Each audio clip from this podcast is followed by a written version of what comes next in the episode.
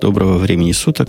5 февраля 2011 года. Подкаст выходного дня Радио Ти. Я намекну, что это первый выпуск нашего, с позволения сказать, шоу в феврале. А это значит, будет не совсем так, как все остальные три выпуска в месяце, но не буду дальше растекаться мысью или, как говорят пессимисты, мыслью.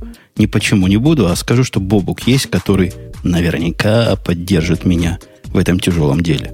Да, Бобук не то, что есть, он будет есть, причем прямо в процессе шоу, потому что тоже голодный. Нет, а, в процессе нас... шоу есть обычно Маринка. Ну, конечно, я просто больше, более тихо ем. У меня тут есть пакетик с вкусным соком, эм, кусочек вкусной еды, и я буду втихаря его хомячить. Вот голос, который внезапно возник в ваших наушниках, это был э, Грей. Он сегодня, как обычно, у нас где-то там на Украине сидит и ничего не ест. Э, по-моему, ты худеешь, да? После... Не, почему? Я пиво пью. А, вот, интересная диета, потом расскажешь обязательно.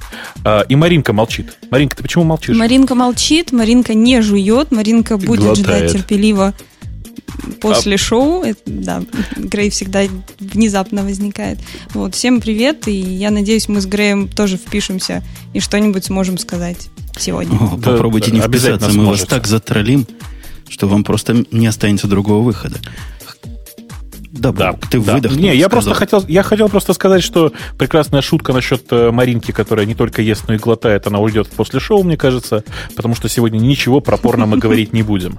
А, тему я напоминаю всем, как э, обычно уже перв, с первого, первого, для первого выпуска месяца у нас совершенно гиковские, такие настоящие, как многие любят говорить.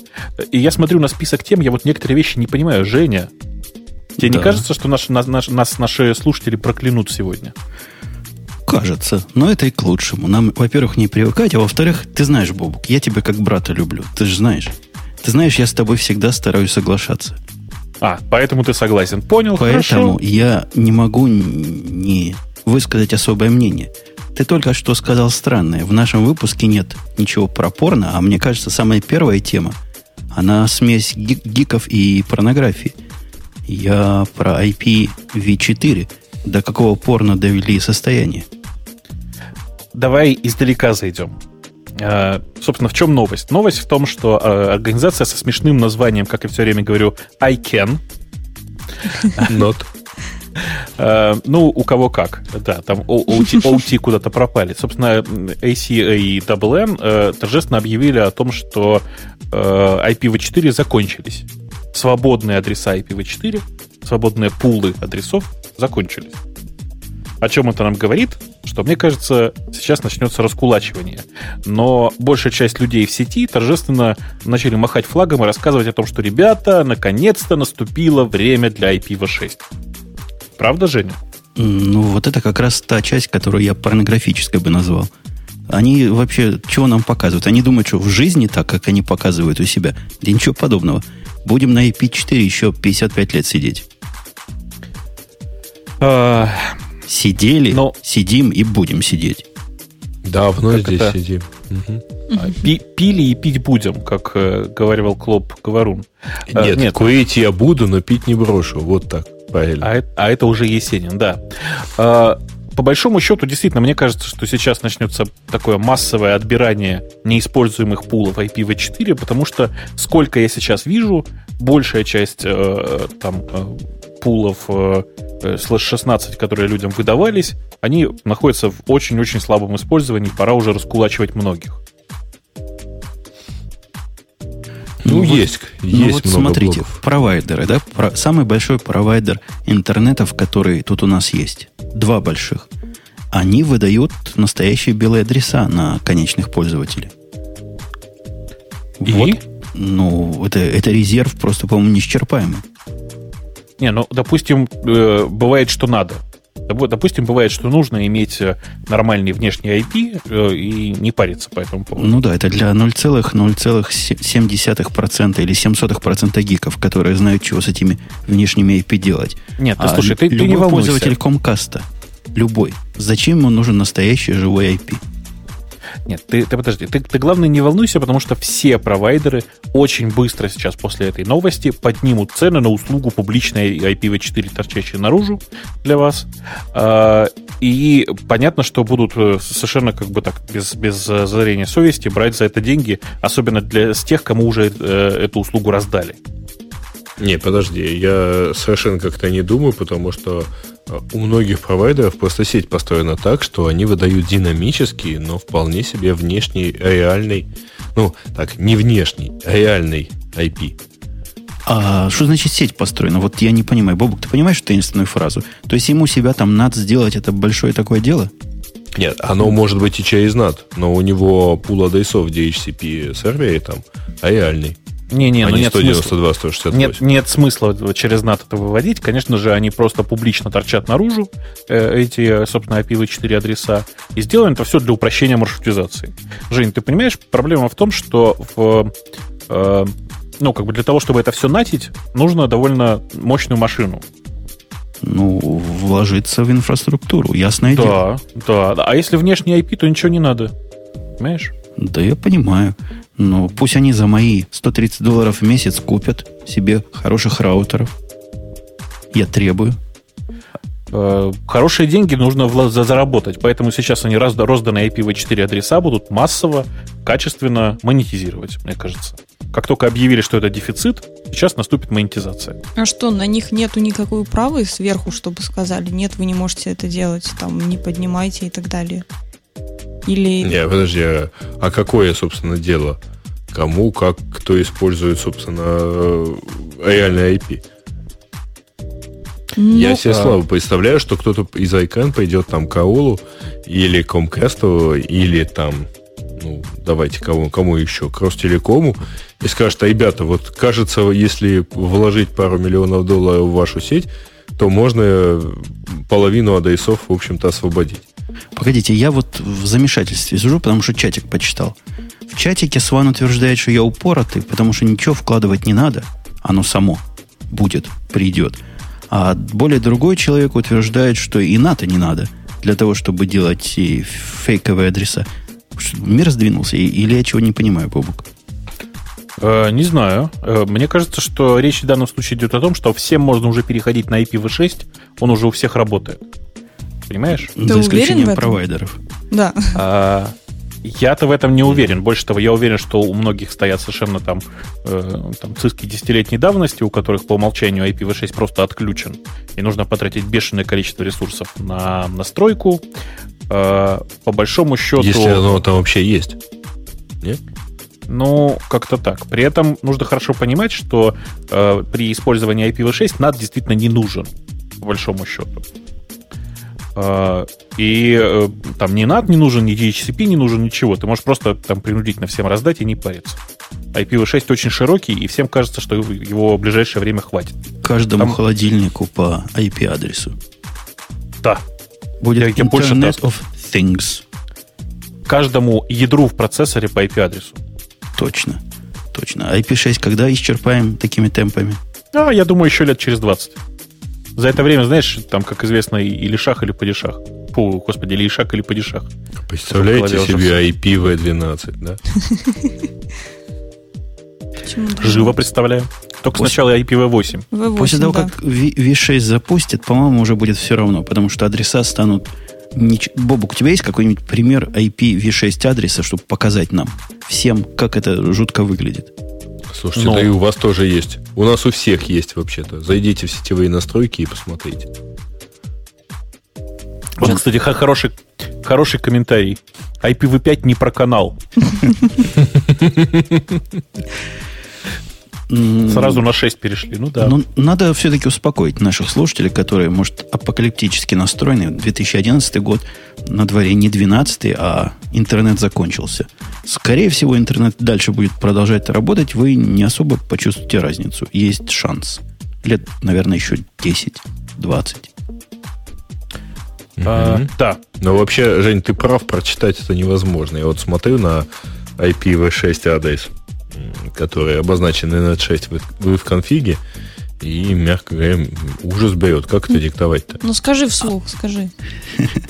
FE80, два двоеточие, 5AB0, двоеточие, 35FF, двоеточие, FEF, ТАИ, двоеточие, 83 А8 процент, а, стоп, пардон, дальше пошел э, обозначение интерфейса. Ну, в общем, 83 А8, да, последний. Слушайте, а ведь страшная проблема от этого возникнет. Я вот Какая? представил, аж вздрогнул. Ну, когда я звоню этим самым индейцам в support, Айпишник просят. Да, они говорят... Звонишь support индейцам и говоришь, как мне попасть в ваше казино, я правильно понимаю? Они говорят, сэр, говорит, скажите название вашего сервера. Я им начинаю говорить сначала по-английски, по буквам. Они говорят, вы могли бы это проспелить? Начинаю спелить, они таких слов не знают, которые я использую для spelling а. Говорят, повторите. Я начинаю на натовском спеллинге. Знаете, альфа, браво там. Угу. Они тоже этого не понимают. Говорят, ладно, мы ничего ну, не поняли. Слушай, ну Индия не входит в НАТО. Ну, ну запомни мы, это. Говорят, мы ничего не поняли, скажите нам IP. Во, а теперь как? После того, как они мне скажут IP, я буду его полчаса засчитывать. Ну, они буквочки-то понимают с циферками. Чего ты? Буквочки с циферками, да, там они поймут. Но он же длинный. Да ладно, ну что такого? Не, на самом деле нужно же понимать, что э, это 16-ричная форма IPv6 была только что продемонстрирована Греем. Потому что нет никакой проблемы точно так же записать его десятичными цифрами. Будет еще хуже. Будет еще длиннее просто, но будут зато только цифры. Слушайте, а нет ли какого такого придумать сокращатель, который будет типа делать IP4 из IP6. Понятно, будут эти коллизии. Ну, кого коллизии волнует? Ну, сбросят не тот сервер. Нормально. Ты знаешь, у меня так было. Живешь, живешь, вдруг у тебя сервер перезагрузился. Слушайте, а ведь представляете, с э, активным распространением IPv6 сервис S как доллар, э, он, он получит вторую, как бы, вторую жизнь. Но не второе измерение. Ну, То есть, кроме, так, да. теперь кроме адресов, можно еще будет IP-адреса диктовать. Для блондинок. Да. Восьмерочка как бесконечность, поставленная на папа. На, на, нет, а поп он не будет возражать? А кто их сейчас спрашивает? Да, да. А я напишу сокращалку для IP-адресов. Совершенно верно. Хорошая идея. Не, ну ты подумай над моим предложением да, сокращать их в IP4 адреса. Подождите, а что, бинт уже совсем вот работать не будет? Так почему не будет? Но сокращалка для IP-адресов. Не, это, ну это, это не, не то. Это. это, это нет, не то. Для любых IP-адресов. DIN О, представляешь, вычисляем хэш, вот, и, и он состоит исключительно там, ну, какие-нибудь 16 триллионов, 786 биллионов, да, 368 миллионов, 123 тысячи 231. Слушайте, Вы послушали хэш моего IP-адреса, да? Читая, да, читая чатик, а, как известно, хэш можно до, до одного символа довести. Ну да, только потом... Ну да, да, ты прав. Ну, проблема да. коллизии нас не интересует. Ага. Я, читая чатик, хочу вас спросить, кто все эти люди? Там нам совершенно серьезно пару человек рассказывает, что бывает DNS, и он как раз для этого помогает. Да, да, да ладно. Да, не может быть. Пацаны, надо что-то срочно делать. Ёпересоте. Как же мы это пропустили-то? А может, не а знали. А у меня тут срочная новость, представляете? Мне только что сообщили, у меня очень срочная новость. Давай. Э, мне как обладателю... Нашли, значит, нашли залежи IP-адресов на Луне, Почти. Э, ты знаешь, вот мне как обладателю, как это, как владельцу э, одной из самых популярных сокращалок урлов в, на территории ex-USSR, как написали, отлично совершенно, сообщают по секрету, что b.ng теперь принадлежит домен компании Microsoft. Вот это будет сокращалка, так сокращалка, я считаю. b.ng. Бенг. Бинг, что же за НГ страна? Явно какой-то Африкой попахивает. Гуглом будут сокращать, наверное. Нигерии попахивает. Слушайте, а нигде нет э, домена первого уровня A? AY. Я считаю, что домен g.ay был бы очень популярен. А, а GR? GR и Y? Нет? Ваши да, шутки ты... не всем понятны, кто не знает латинских букв.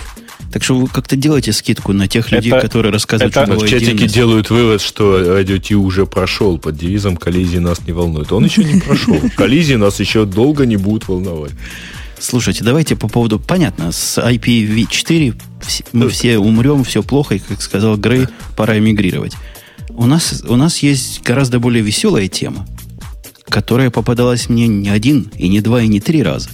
А попадалась она под разными соусами. Во-первых, я видел, не поверите, восьмистраничный обзор, какие сейчас зарплаты у IT-специалистов, и надо на них посматривать перед тем, как вы бросаете работу и идете себе, искать себе что-то новое, более интересное. Ты все бросил а, и пошел? Подожди, посмотрю. Женя, Женя, ты главное это мне скажи. Вот ты так мастерски ушел от темы. Скажи, а когда сайт radio.t.com будет доступен через IPv6? Как, слушайте, во-первых, с сайтом Radio IT прошли замечательные события. По слухам, он теперь недоступен из Казахстана. Ух ты! А за что? Что ты сделал? Это первый шаг перехода на IPv6. Поздравляем нас всех. За... А за что нас так? Я не знаю. В общем, ничего не произошло. Я не могу понять, чего произошло. Наш, э, наш сервер переехал на более мощный сервер. Так, тихонечко, тихой, тихой совершенно сапой. И теперь он лучше, шире, глубже и надежнее. В результате IP-адрес поменялся, DNS прописались, никто не заметил, кроме Казахстана. Казахстан видит наш новый адрес, но к серверу доступиться не может. Я не нахожу никакого объяснения. Через прокси они ходят. Это не проблема DNS, это проблема ну, может, у них там в казах их телеком проверяет, что адрес поменялся. Ух ты, фишинговая атака. Да. Будут выманивать паролик подкасту, да. Не, я думаю, что там просто у них есть очень практика блокирования определенных частей интернета, по крайней мере, ЖЖ они в свое время успешно блокировали. И, по-моему, продолжают блокировать. Там LiveJournal.com у них недоступен. Поэтому не знаю. Наверное, может, попали в какой-то такой интересный, а может, сознательно заблокировали? Я думаю, там есть просто противники, которые хотят сделать такой же подкаст, и только на территории Казахстана и оккупировать весь Казахстан. Умы лучшее, чтобы они не утекали никуда к Умпутуну, например. Ребята, слушайте, ну перестаньте. Оккупировать — это подрезать уши. Ну, может, и подрезать уши, кто его знает. Не только уши. Так вот, тема, которую я тут намекаю, о том, что IT-джобсы теперь, IT и джобсы, я думаю, кроме как Маринка, никто так хорошо не расскажет. Потому что на эту тему ей наверняка есть что сказать. Ты в IT работаешь, Марусь? В IT-компании, выйти. да. В, в IT выйти. выйти. Нет, я да. прочитала эту тему, и тут э, вот, собственно, начинается она с того, что Сейчас IT-jobs очень сильно востребованы, и что по сравнению там, с прошлым годом, э, по мнениям, там, по опросу генеральных директоров, в общем, что там на 9, в прошлом году было 9%, э, сегодня 11%. В 2011 там типа планируют на 11%, то есть это на 3% больше. Короче, я запуталась с процентами, неважно. Что я хочу сказать? А, какого рода этих специалистов ищут? Вот, например, у нас в компании, да, сейчас увеличился штат IT-специалистов, но это ну, нафиг не надо никому, потому что они обслуживают такие вещи, а, которые, в принципе, среднестатистический пользователь уже сейчас, того возраста, не там 60 лет, которому а там помоложе, да, которые выросли уже с компьютерами, они могут сделать сами. И, соответственно... Подожди, Маринка, а скажи, пожалуйста, вот у вас компания чем занимается? Компания занимается системной интеграцией различных... То есть ты хочешь сказать, что там все, кроме не нужны. админов, там вот не, не, не, не, не, не. Дело в том, что вот здесь как раз нужно разобраться в терминологии, какие IT-специалисты нужны. Вот, потому что это настолько огромная область, и да, программист, который разрабатывает софт, это один IT-специалист. Админ это другой IT-специалист. Там человек, который, я не знаю, тестит как работает ПО на платах, это тоже IT-специалист, ну, тестит живую с железками, в смысле, ну, там знаешь, системное как, программирование. Как говорил бессмертный герой Георгия Буркова, они оба могут. Они все IT-специалисты. И я думаю, что вот э, здесь, когда речь идет об IT-salaries, то есть о зарплатах этих IT-специалистов, и говорят, что они где-то там остановились в районе 79 тысяч долларов в год, то я думаю, что они точно не зарплату сисадмина имеют в виду. Не-не-не, я тебе поясню. Ты, если бы ты статью почитал бы, Грей, ты бы увидел, не поверишь, там есть три страницы. Не только первую надо было просматривать, но и остальные. Они действительно... Я, не, я и первый не посмотрел. Но... Они действительно IT-специалистов немножко тут по, по-местному понимают. У вас, если я не ошибаюсь, там, где Маруся живет, там, где Бобук живет, IT-специалисты это те, которые провода с собой таскают. Программисты, насколько я помню, IT-специалистами не любят называться. Но то, что не любят, не значит, что и так не называют. Ты что? В этой статье, в принципе, кто же спрашивает? специалистами подразумевает всех, кто относится к компьютерам. То есть и сисадмины, и э, да, и DBA, программисты, и, и прочие. и, и кто хотите. Операторы ЭВМ. ЭВМ, да. Да-да-да. А у, меня, у меня есть одна знакомая с такой специальностью в трудовой ккнижке оператор, оператор электронно-вычислительных машин. У нас есть да. такие даже вакансии оператор Ребята, ПК. Я вам скажу, я вам скажу круче. Есть классификатор, я подозреваю, что в России ситуация примерно такая же. Э, есть такая штука, как классификатор профессии. Ну, то есть э, у тебя в штатном расписании там не может быть написана профессия, которой нет в этом классификаторе. Умпутун, профессия, так а умпутун. Нет, нифига, нет, э, нет такой э, профессии в классификаторе, там, как разработчик программного обеспечения. А, а ничего. Так вот. А вот действительно, есть, есть профессия подниматель пингвинов. Правда, ну, есть. Да. Сам видел. Вот э, это вот в Антарктике, когда самолет взлетает, стоят пингвины и смотрят. А поскольку голова у них, так сказать, поднимается не полностью, то они в итоге падают. И есть специальный мужик, который их поднимает. Они сами подняться не могут. Так вот, профессия подниматель пингвинов есть, а разработчик программного обеспечения, извините.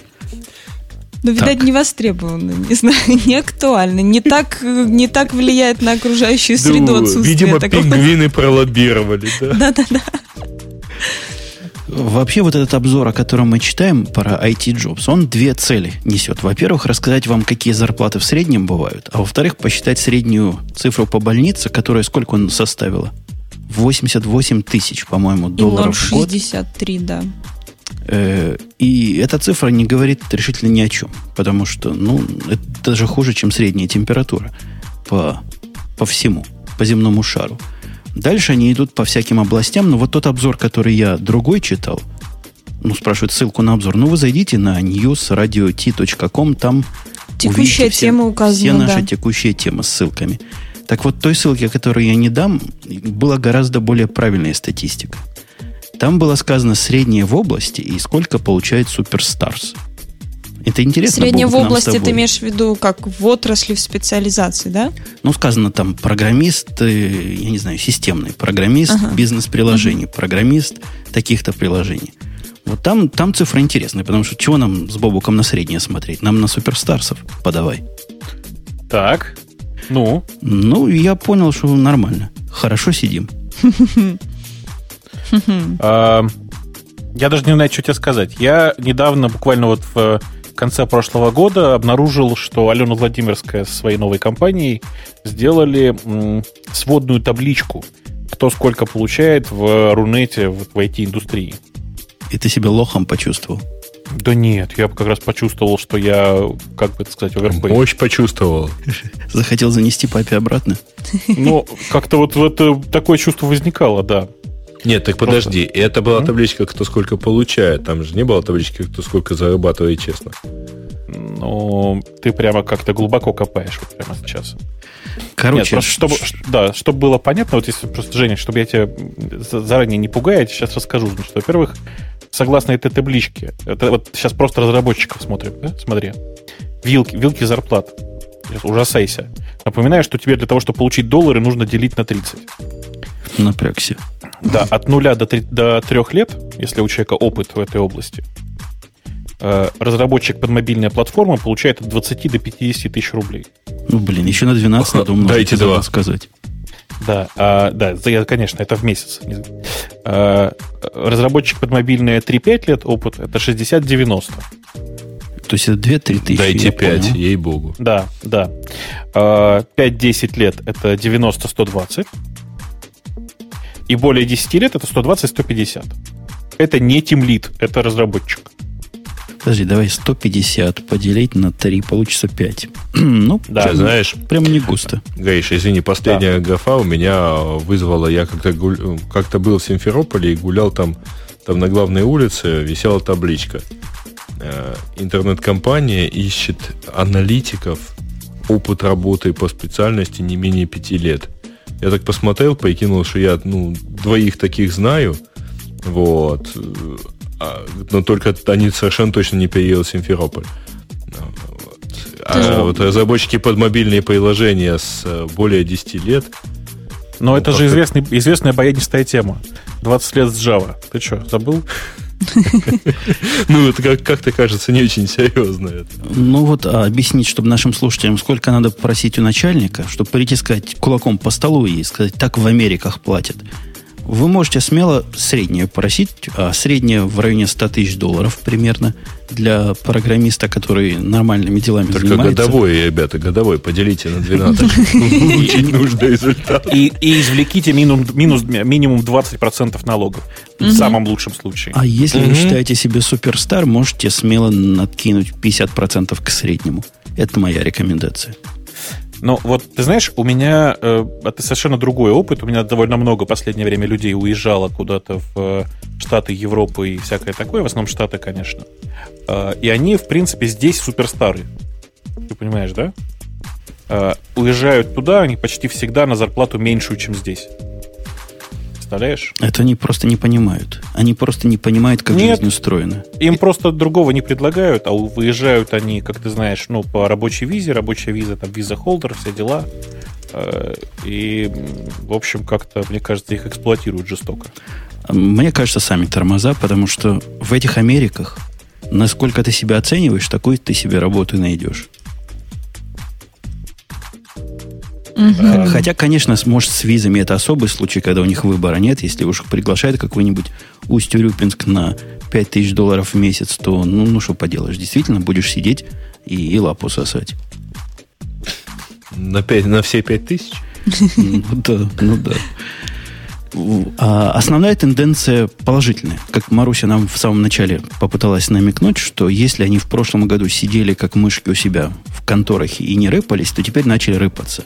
Смотреть по сторонам, и стороны предлагают им больше, шире, и бенефиты лучше. В общем, это хорошие признаки того, что, во всяком случае, IT-область или выходит, или, как говорят, самые смелые уже вышла из рецессии и пошла обратно в те самые дали, где прыгают специалисты с места на место каждый год. На самом деле просто столько, столько процессов, особенно в огромных компаниях, нуждаются в качественной вот в замене качественной на какие-то нормальные технологии. А эти технологии только IT-специалисты смогут обслуживать. Нормальный электронный документооборот. Я, так, я подозреваю, что за рубежом это совершенно норма. Но у нас далеко не во всех компаниях это в принципе вот как-то обсуждается даже. А хочется, чтобы все было нормально, по-человечески, а не так служебки на служебки на служебки и, и кучу всякой ерунды. И вот в, в таких отраслях это тоже как бы должны обслуживать эти специалисты там, определенные. Вот этого не хватает. Я хочу, чтобы это наконец-то все быстрее наступило. Эндрю Что Фокс, значит наступило? А зачем оно? Эндрю Фокс спрашивает, а если языка не знаешь, а хорошего о себе мнения? Вот как про меня.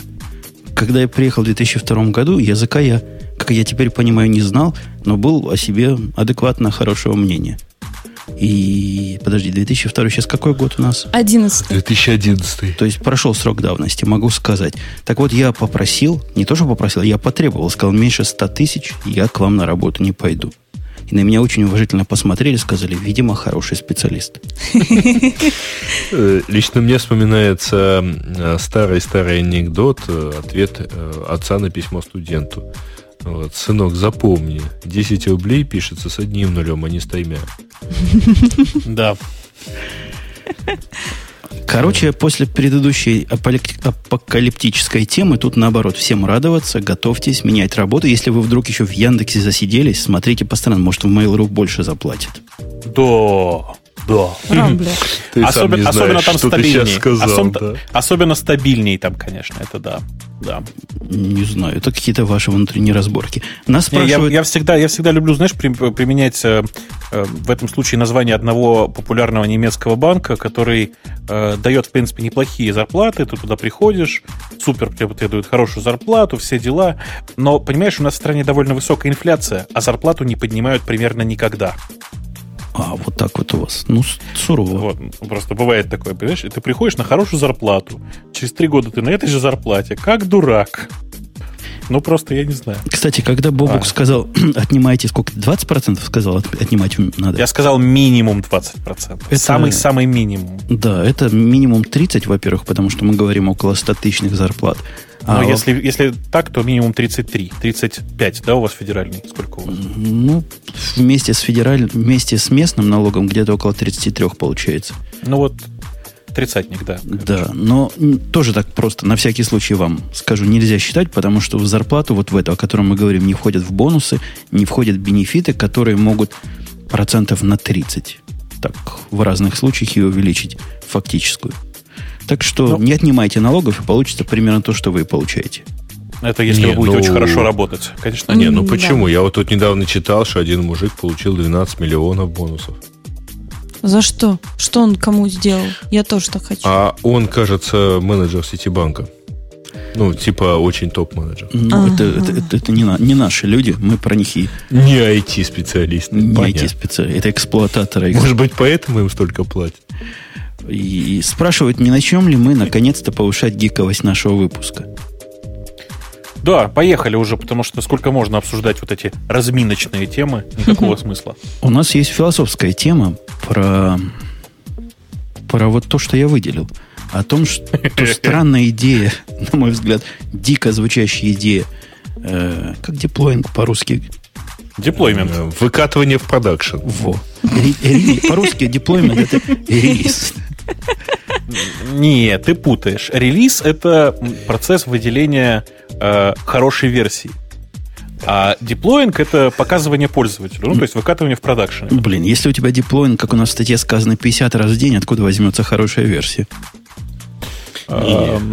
Подожди, а релизить тоже можно. Нет, вот э, есть разница, релизиться 50 раз в день или раскатываться раскатываться. Бобук, ты специалист. У вас там сплошное CI идет, насколько я знаю, и вы 50 раз в день у вас считается в Яндексе просто смешно.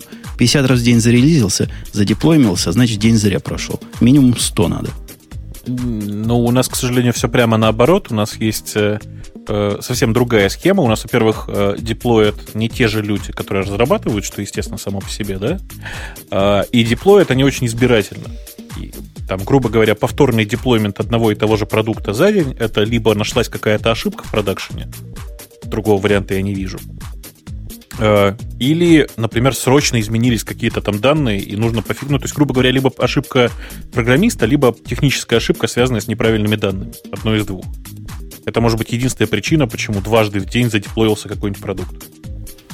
А основной пафос этой статьи про 50-кратный деплоймент в день.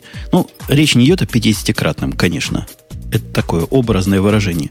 А деплоить, как только у тебя... Я так понимаю, каждый комит у этих ребят деплоит. Вот в этой концепции. В этой очень...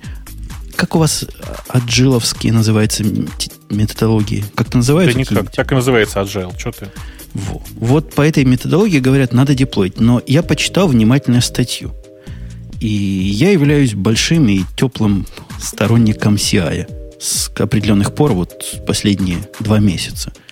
Всячески его навязываю, пропагандирую. Даже мы устроили ликбез в прошлом, по-моему, нашем, да, в первом выпуске января. Что за CI такой, каким пользоваться. Но здесь, ну, есть же какие-то вещи. Какие? Они, ну, ты вот... я читаю их мотивацию. Мотивация забавное. Они говорят следующее. В принципе, концепция, которая стоит за всем за этим, за бесконечными деплойментами, заключается в том, что разработчики не знают в принципе, чего хотят заказчики. По концепции авторов вот этого непрерывного деплоймента, они не знают и знать не могут в принципе. Единственный способ это узнать – набраться самому опыта. То есть пробовать на кошечках, a.k.a. пользователях, и смотреть, как они ведут себя. То есть мониторить, вот сделали деплоймент, и мониторите, не отвалили ли пользователи с вашего сайта. А, отвалили. Плохой был деплоймент. Значит, надо еще один сделать. Ну, я тебе что скажу. Вот это, это очень зависит от э, того, что ты разрабатываешь. То есть для любого порно-сайта 50 раз деплоиться в день это нормально. Я боюсь, что там э, пользователи деплоятся столько раз, что прямо мама не горюй. А уж разработчикам-то можно хоть 50 раз. Но да если... Нет, э, здоровья не Я тебе тут возражу, там статистики не наберется. То есть ты а... не успеешь понять, что у тебя народ свалил или не свалил, или что он вообще сделал.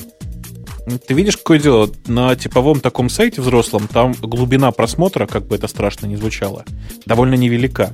Ну, то есть сессии не очень длинные. Ну, потому что люди не, ну, приходят на, туда нет, на подожди, просто, делом. Да. Нет, людей просто туда, там никто не даст долго ходить.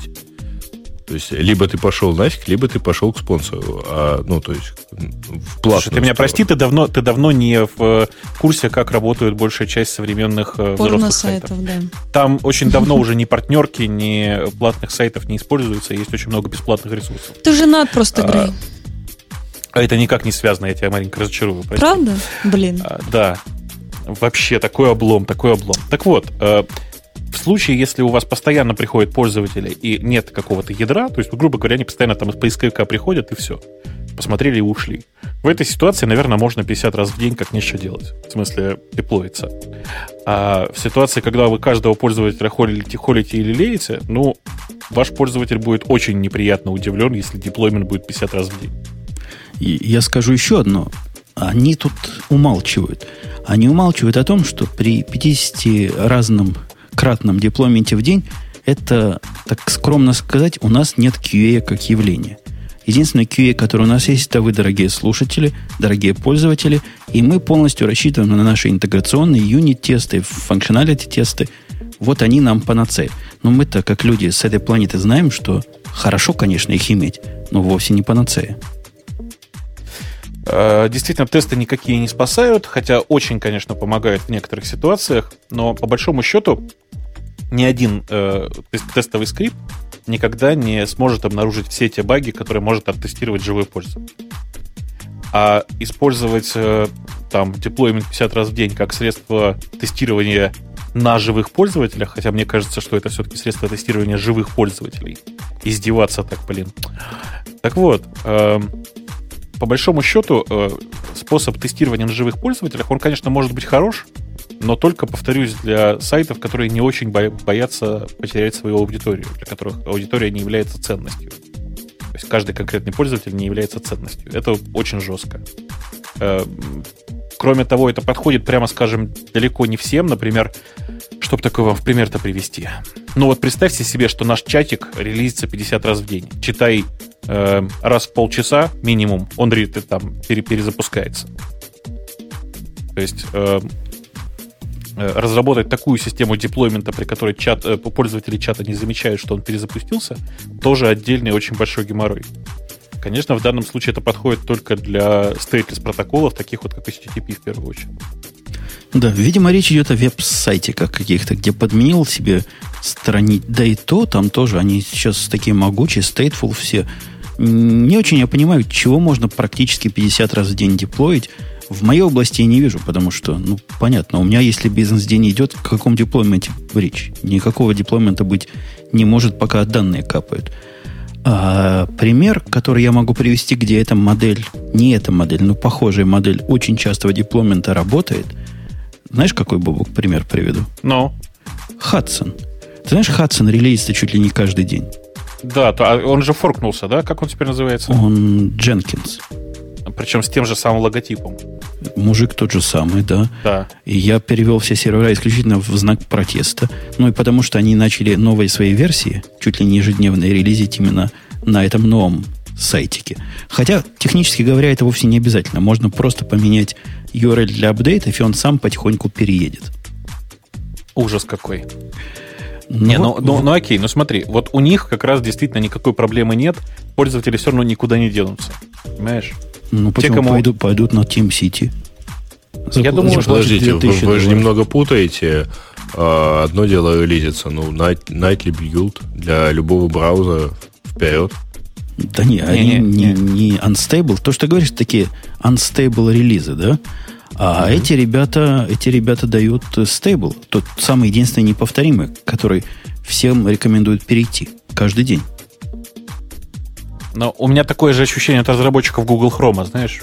У меня такое ощущение, что они клепают новые, причем новые мажорные версии каждый день. Ну, если не 50 раз в день релизится, но где-то близко к тому. Но стейбл оно, кстати, от этого не стало, если что. У меня, у меня, кстати, Google Chrome, чем дальше версия, тем дольше загружается. Это так задумано? Ага. Мне кажется, что скоро он станет как э, Firefox.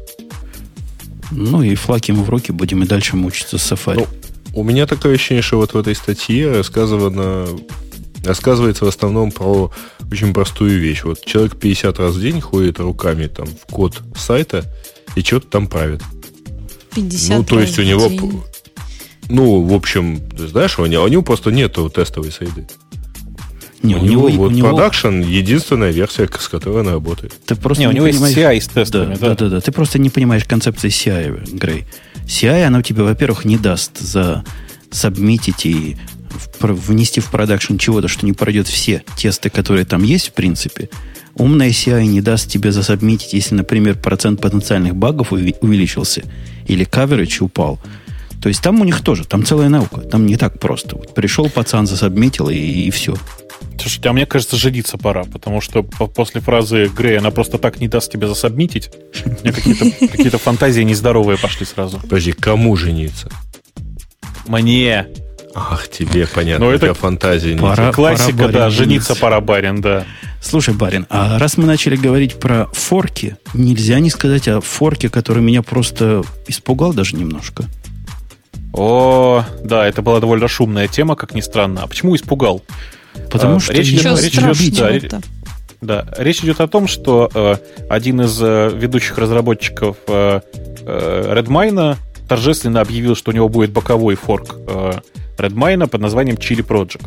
Отличаться он будет глобально от э, Redmine не каким-то там идеологическими системами, а процессом разработки. В смысле, что он теперь будет готов принимать патчи со стороны. По большому счету так. Представляете? Ну, вообще это не так смешно, как может нашим слушателям показаться. Если кто-то из вас, дорогие слушатели, когда-нибудь пытался к Redmine какой-нибудь патч засобмитить, во-первых, вы должны для этого Ruby знать, чтобы вы знали. Я специально для того, чтобы починить их баг, научился немножко Ruby, послал баг, наверное, месяцев 7 уже, может, 6 назад. И, собственно, все. Мне сказали, спасибо, дорогой товарищ, мы его рассмотрим. С тех пор на письма не отвечают. Ну, Неужели мой патч такой плохой? Да не может такого быть. Как-то так, нет. Это просто ребята из Redmine, они не, как бы это сказать, такие, знаешь, не, не очень open source чуваки, в смысле, что они не привыкли к обычной политике FSF такой принятия патчей. Они все делают совсем по-другому. Они не парятся, они работают с тем, что происходит у них внутри, а на наружные патчи реагируют очень своеобразно, в смысле, они могут взять твой патч переписать целиком. И понятно на самом-то деле почему. Причина-то простая. Ребята просто деньги берут, понимаешь, за, собственно говоря, за продажу Redmine свою. И им нужно, чтобы весь код был, по большому счету, написан ими. Не, ну, если бы они мне сказали, мы включим ваш патч, если вы нам заплатите, я бы это понял. Ну ладно, нормальная, понятная бизнес-модель. Но ведь молчат же гады. Ну, что поделать? Вот Такие по, ребята. Вот поэтому Chili Project, и в том числе и поэтому Chili Project, они утверждают, у них будет самое главное различие, это методология понятная работы вот с этими внешними, мейнт, не мейнтейнерами, контрибьюторами, по-русски его вспомнил слово, которые которые будут чего-то сабмитить туда вовнутрь. Как мы сегодня по-русски говорим, просто не, не, хватает, не хватает слов в этом языке.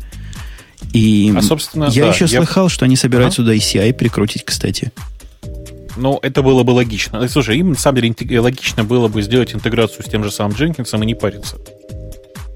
Но я, я вот не верю. Я уверен, что они свое все напишут опять. Да нет. Во-первых, для Redmine есть плагин, если уж мы говорим о деталях, который в ту сторону, а для Jenkins есть плагин, который в другую сторону.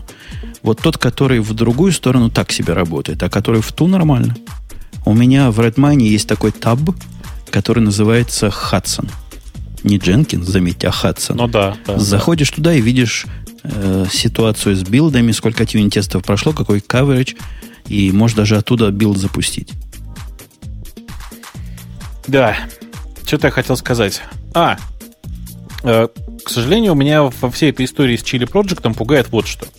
Там, в принципе, действительно есть довольно много старых контрибьюторов. Я посмотрел, кто, собственно, основал форк, кто его поддерживает. Там действительно э, там есть некоторое количество старых контрибьюторов из Redmine. То есть, но, э, к сожалению, большая часть из них, я вот читаю сейчас, да, там есть э, Феликс Шафер, который бывший контрибьютор, а вообще тимлид группы поддержки. Понимаешь, да? Там есть, господи, как его читают там, Мантек Сингх. А, Синх это, по-моему, сельскохозяйственный институт, но это не важно. Так вот, Мантек Синх, который это, тоже это, вроде контрибьютор, а вообще тимлит. Знаешь, они на голову наворачивают себе. Ты с Сик перепутал. Не, не те? Да. Сик. Нет, Сик. Не, не тот. А этот Сейчас мы дойдем до ситхов. Да, и пойдет дальше. И уйдем так в лазерные вот, мечи, да. Так а, вот, а вы знали, самый что Синк, надо в этих он шляпах хранить? тебя. Конечно. Да, я, я от живого узнал. Во-первых, у них там коса, чтобы вы так знали. Подождите, кого в Эдмайне вы собрались хранить в шляпе? Нет, он, он про тех самых сикхов. Сикхов. Да. Короче, они там все не, э, как это сказать, не core э, авторы. Кроме Эрика Дэвиса, которого все знают давно, и который действительно там пару раз в коре что-то писал, Redmine. Все остальные, они, как бы это сказать, погулять вышли. Короче говоря, да. Они, мягко говоря, в основной команде не работали. Эрик Дэвис когда-то был, если я не ошибаюсь, он был одним из оригинальных авторов Redmine. Меня сейчас просто уже память, к сожалению, может под, меня подводить. Маруся, Маруся да, заснула. Да, да, Я да, хочу да, ее спросить, да, да. ты как относишься к этому форку? Вот как мы с Бобуком или наоборот? Конечно, как Бобук, так и я, я не знаю. Мне кажется, правда, Бобук должен а немножечко поспорить с тобой. Вот. По, поводу, по поводу некоторых моментов, но я их не я смогу готов сейчас поспорить, но мне, мне вообще не нравится, мне вообще не нравится вот то, что делают с такими open source проектами, потому что мне кажется, что, ну, вообще я всегда искренне считал, что fork это эм, э, simple past от глагола fuck, простите, э, и очень похоже по сути.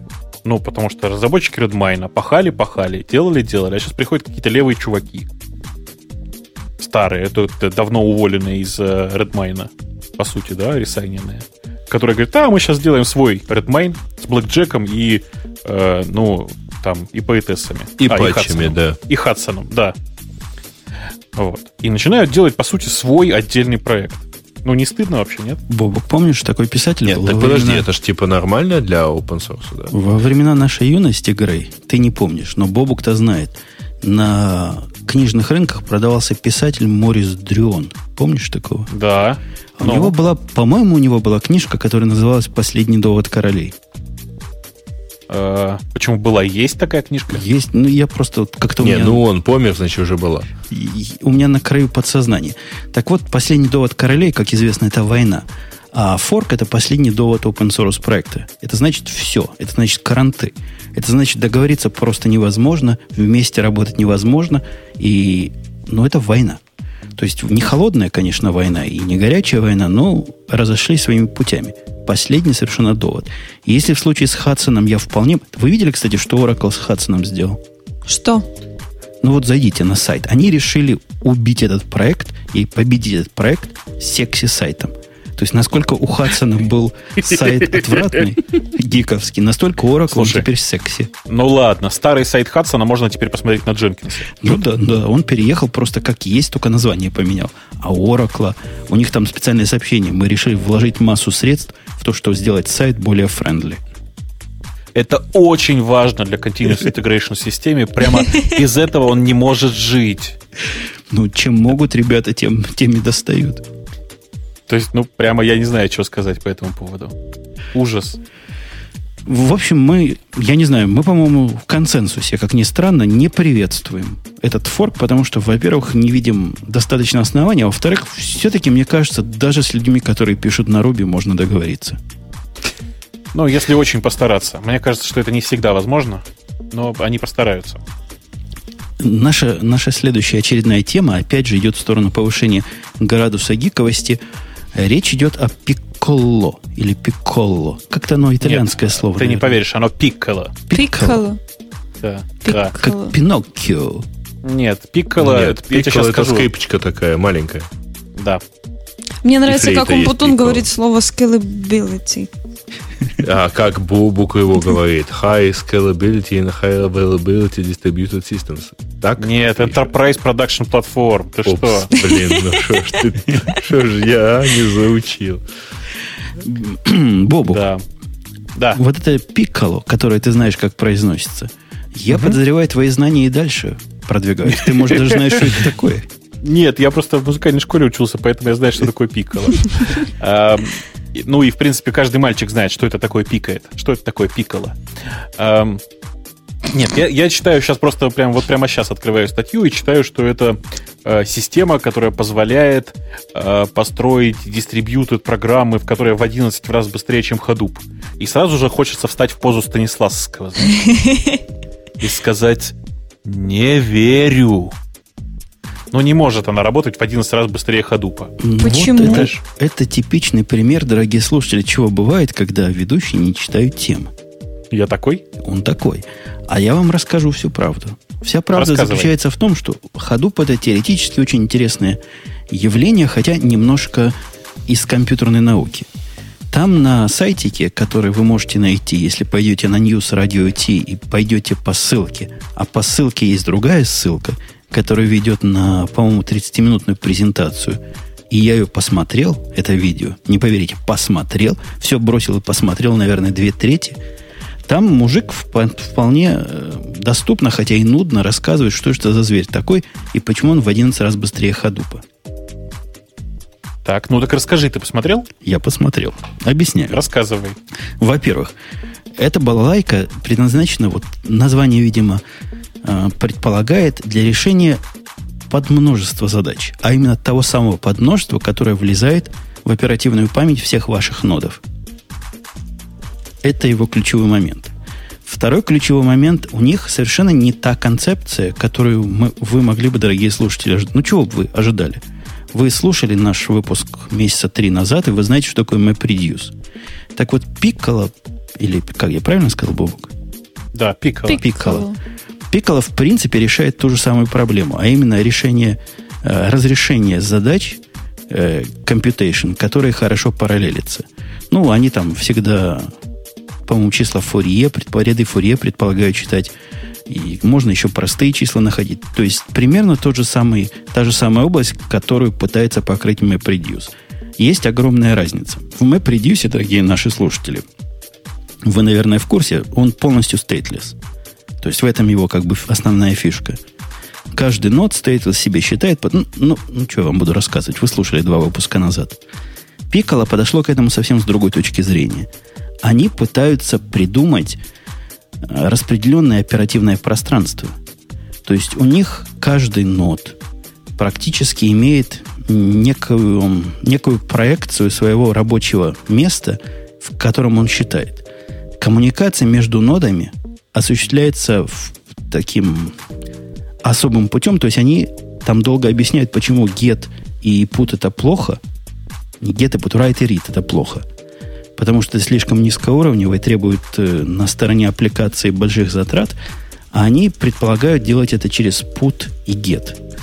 То есть у них высокоуровневый такой фреймворк относительно, который, во-первых, умеет автоматически брать к себе необходимый шард, во-вторых, эти шарды умеют между собой немножко двигать, ну там у них барьеры, все дела такие есть – понятные, а в-третьих, из-за этого очень оптимальные. То есть практически никаких э, race condition их нет, потому что каждый нод считает в своей памяти, которую виртуально делает доступной всем остальным. Бобок, ну ты все понял. Да, я, к сожалению, все понял, и ну, сравнивать его с ходупом вообще никакого смысла. Это такой мини-мини-мини-мини ходуп, в смысле, такой ходуп, заточенный под очень-очень-очень маленькие конкретные нужды. Я не сказал бы под маленькие. В смысле, вычислительной мощи он не хуже ходупа, но он другой. Он такой же, но другой. Не, ну, понимаешь, как бы с одной стороны, да. С другой стороны, э, там, типа, я, я просто сейчас читаю описание, да, никакого готового э, task migration, например, не предусмотрено. Нет ничего, нет, короче, нет пига для ходу, как для ходупа. Не, не, нет, task migration да. у них есть. У них есть, э, когда ты достигаешь э, достигаешь вот этой контрольной точки, я уже не помню, как они называются, ты можешь целиком партишн перенести. У них есть миграция партишнов built-in. Ага. Ну, окей, хорошо. Э, миграция партишна подразумевает, что, э, понимаешь, ты когда говоришь, что есть, есть миграция, ты э, как бы немножко кривишь душой, потому что они останавливают задачу, переносят ее на другую машину целиком вместе с данными, и там продолжают читать. Ну, примерно так, да. Ну, так, понимаешь, это же очень длинный процесс зачастую. Если, если чанк, ну, если шард с данными достаточно велик, то перенос его на другую машину, это, мягко, мягко говоря, не быстрая задача. Правда же? Зато в результате, когда все работает, они действительно очень быстрые. По их бенчмаркам, которые там приводятся и в статье, они, в принципе, на порядок делают ходу. Хотя делают его хитро. Они делают ходуп за счет чего? За счет того, что им не нужен предварительная, предварительная сортировка. Ну да. И? Ну... А в, результате, ну да, это, это на самом деле очень сильно зависит от данных. Но согласись, что э, есть куча задач, которые требуют предварительной сортировки в любом случае. Ну, конечно. Они, по-моему, они вовсе не пытаются решать все задачи. Во всяком случае, не явно. Они говорят, мы хороши для определенного класса задач, которые, во-первых, independent, во-вторых, параллельны, а в-третьих, порядок результатов не особо важен. Они, у них там какая еще фишка, кстати, я забыл сказать. Говорят, вот все остальные фреймворки или вот подобные системы позволяют тебе сделать с одного нода put в какой-то storage, в какое-то общее место. И если ты делаешь put, мы-то с Бобук с тобой понимаем, какая проблема. Локи. Нельзя делать Но, одновременно. На самом put. деле, не локи, синхронизация, синхронизация это называется. Ну да, культурные да. люди так называют. Ну, да. фактически вылиться в локи. То есть ваша замечательная многомиллионно поточная программа на 500 миллионов узлов будет ждать, как идиот, пока один пишет, другой ждет. Эти по поступили по-другому. У них вообще пута как такового нет, у них есть только изменение результата. Апдейт, а... говоря по-русски. Ну, как бы ты же понимаешь, что разницы глобальной с путом нет, да? Ну, они есть аккумулируют. Есть, есть у, готовы... них, у них да. задача, задача должна укладываться в то, что результат можно аккумулировать.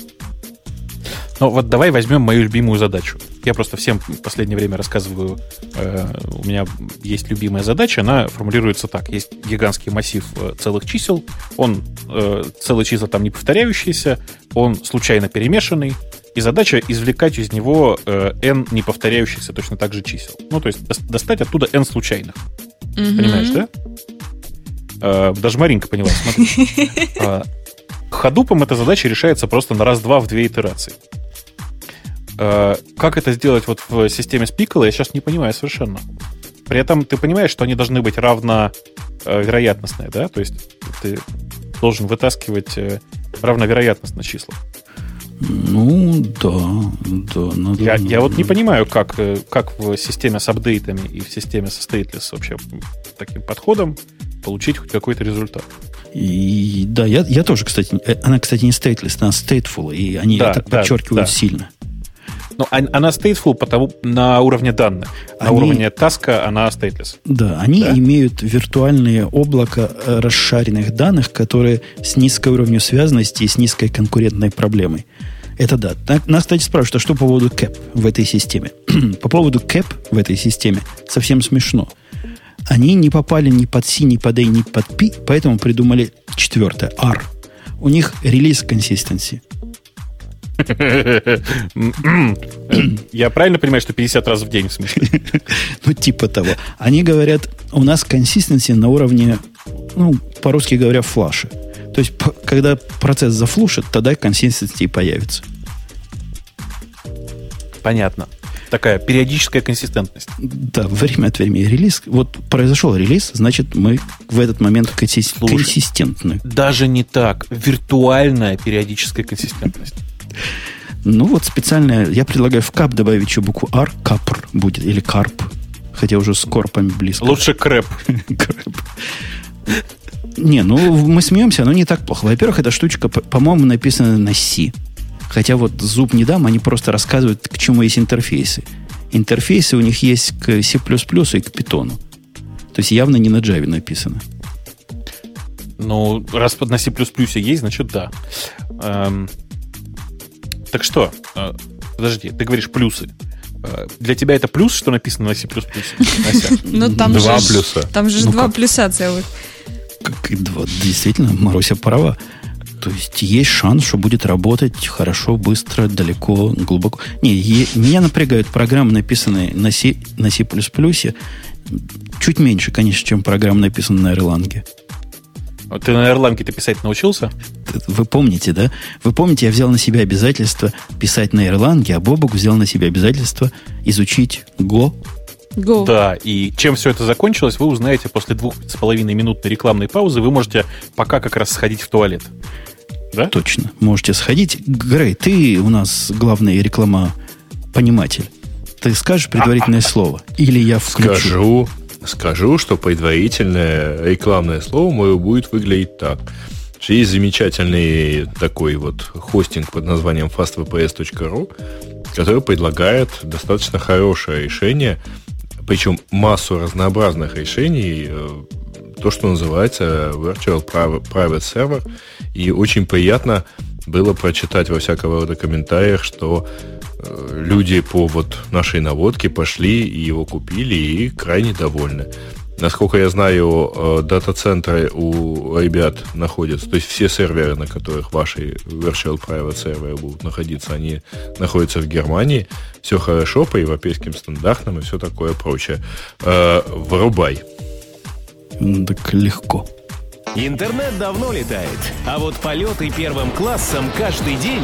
Хостинг виртуальный и выделенные серверы от 129 рублей в месяц – это FastVPS. FastVPS гарантирует помощь профессиональных интернет-стюартов, бесплатную панель управления для выделенного сервера, скидки и бонусы. У вас есть сайт, портал, дизайн-студия. Летайте только первым классом от FastVPS. При оформлении заказа на сайте fastvps.ru укажите промокод «Радио Т» и получите скидку 10%.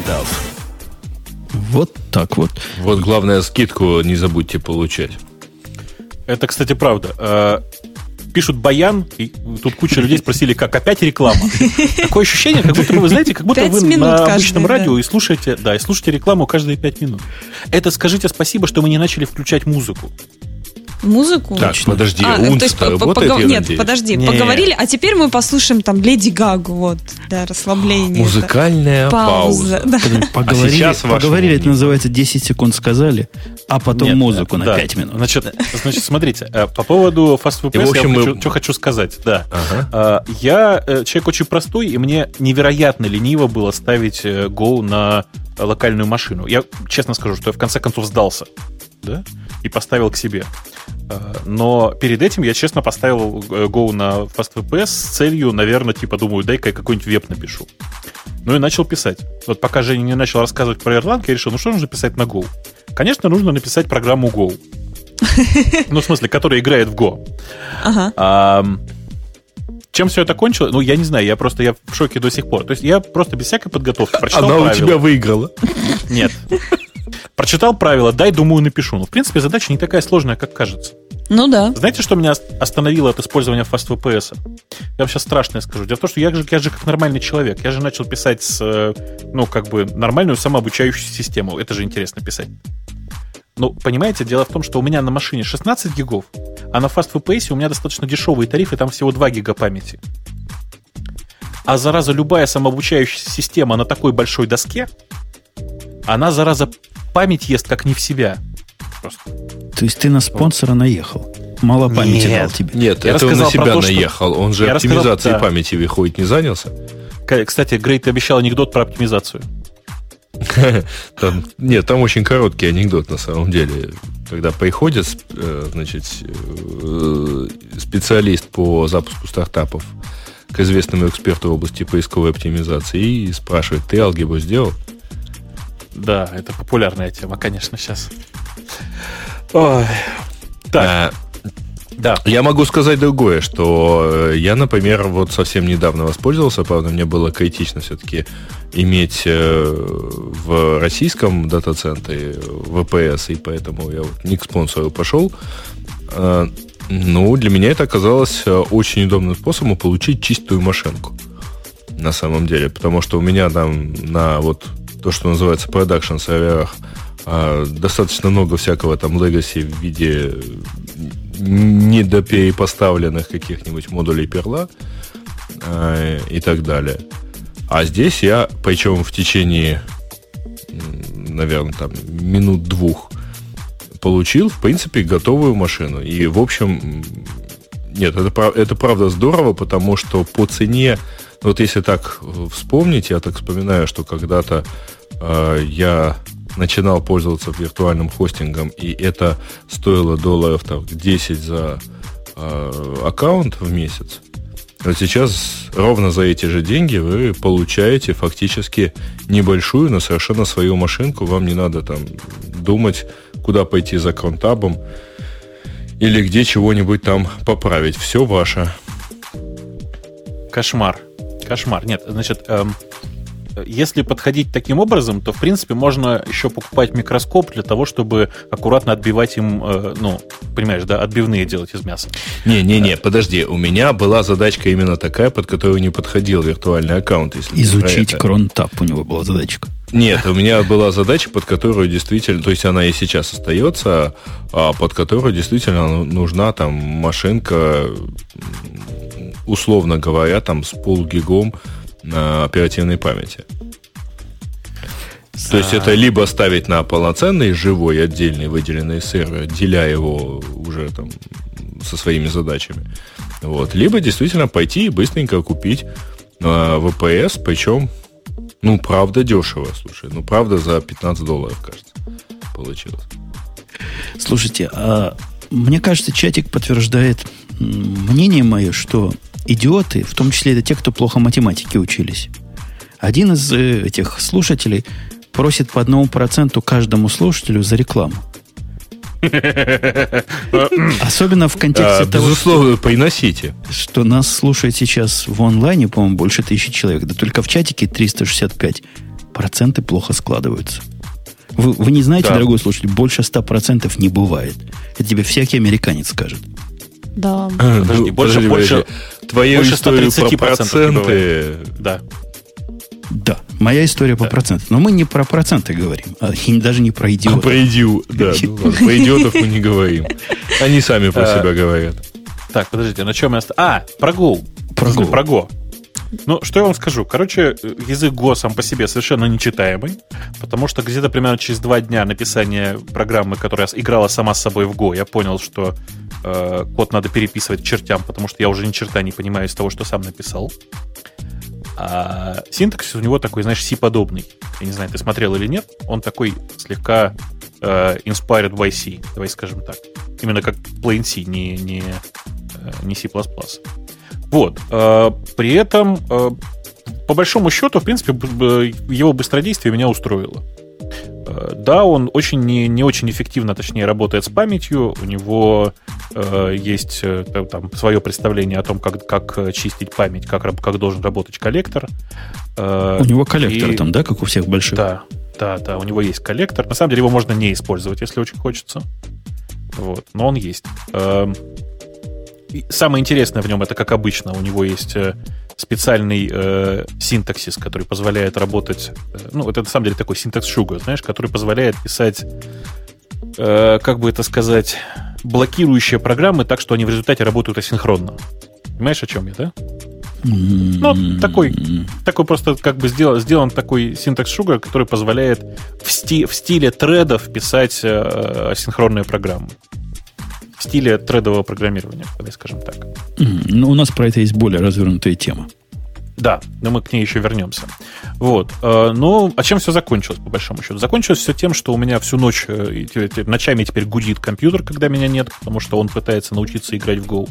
Результаты пока плачевные. Он пока не научился, да? То есть он не догадался он... еще потребовать себе мартини, да? Нет, он не догадался потребовать мартини и не догадался, значит, фишками в меня стрелять из экрана. Вот. Э, проигрывает он мне подчастую там очень-очень быстро, но при этом прогресс потихонечку виден. Я думаю, что такими темпами где, еще где-то 600-700 лет и где-то примерно еще 2 терабайта жесткого диска, и он научится примерно там проигрывать мне не позорно. Ты, я тебя хотел расстроить, думал, ты скажешь научиться выигрывать Потому что пока они не умеют. Это более сложная игра, чем шахматы, по слухам. Она более вариативная. На самом деле, если бы я об этом задумался, я бы никогда не начал делать Go. Понимаешь, да? Понимаю. То, то, то есть, как бы это вообще не вариант. Я сейчас просто посчитал вариативность и понял, что, ну, что я так зря. Короче, поспешил. это мягко говоря. Вот. То есть я просто, я в принципе в Go никогда не играл, то есть я там, не знаю, два раза в жизни, наверное, играл, примерно знаю правила.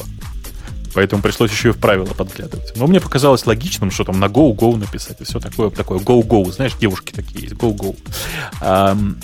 Вот. Э, Нет, это хорошо раз... на самом деле, что не, не существует языка программирования под названием Chess. Да?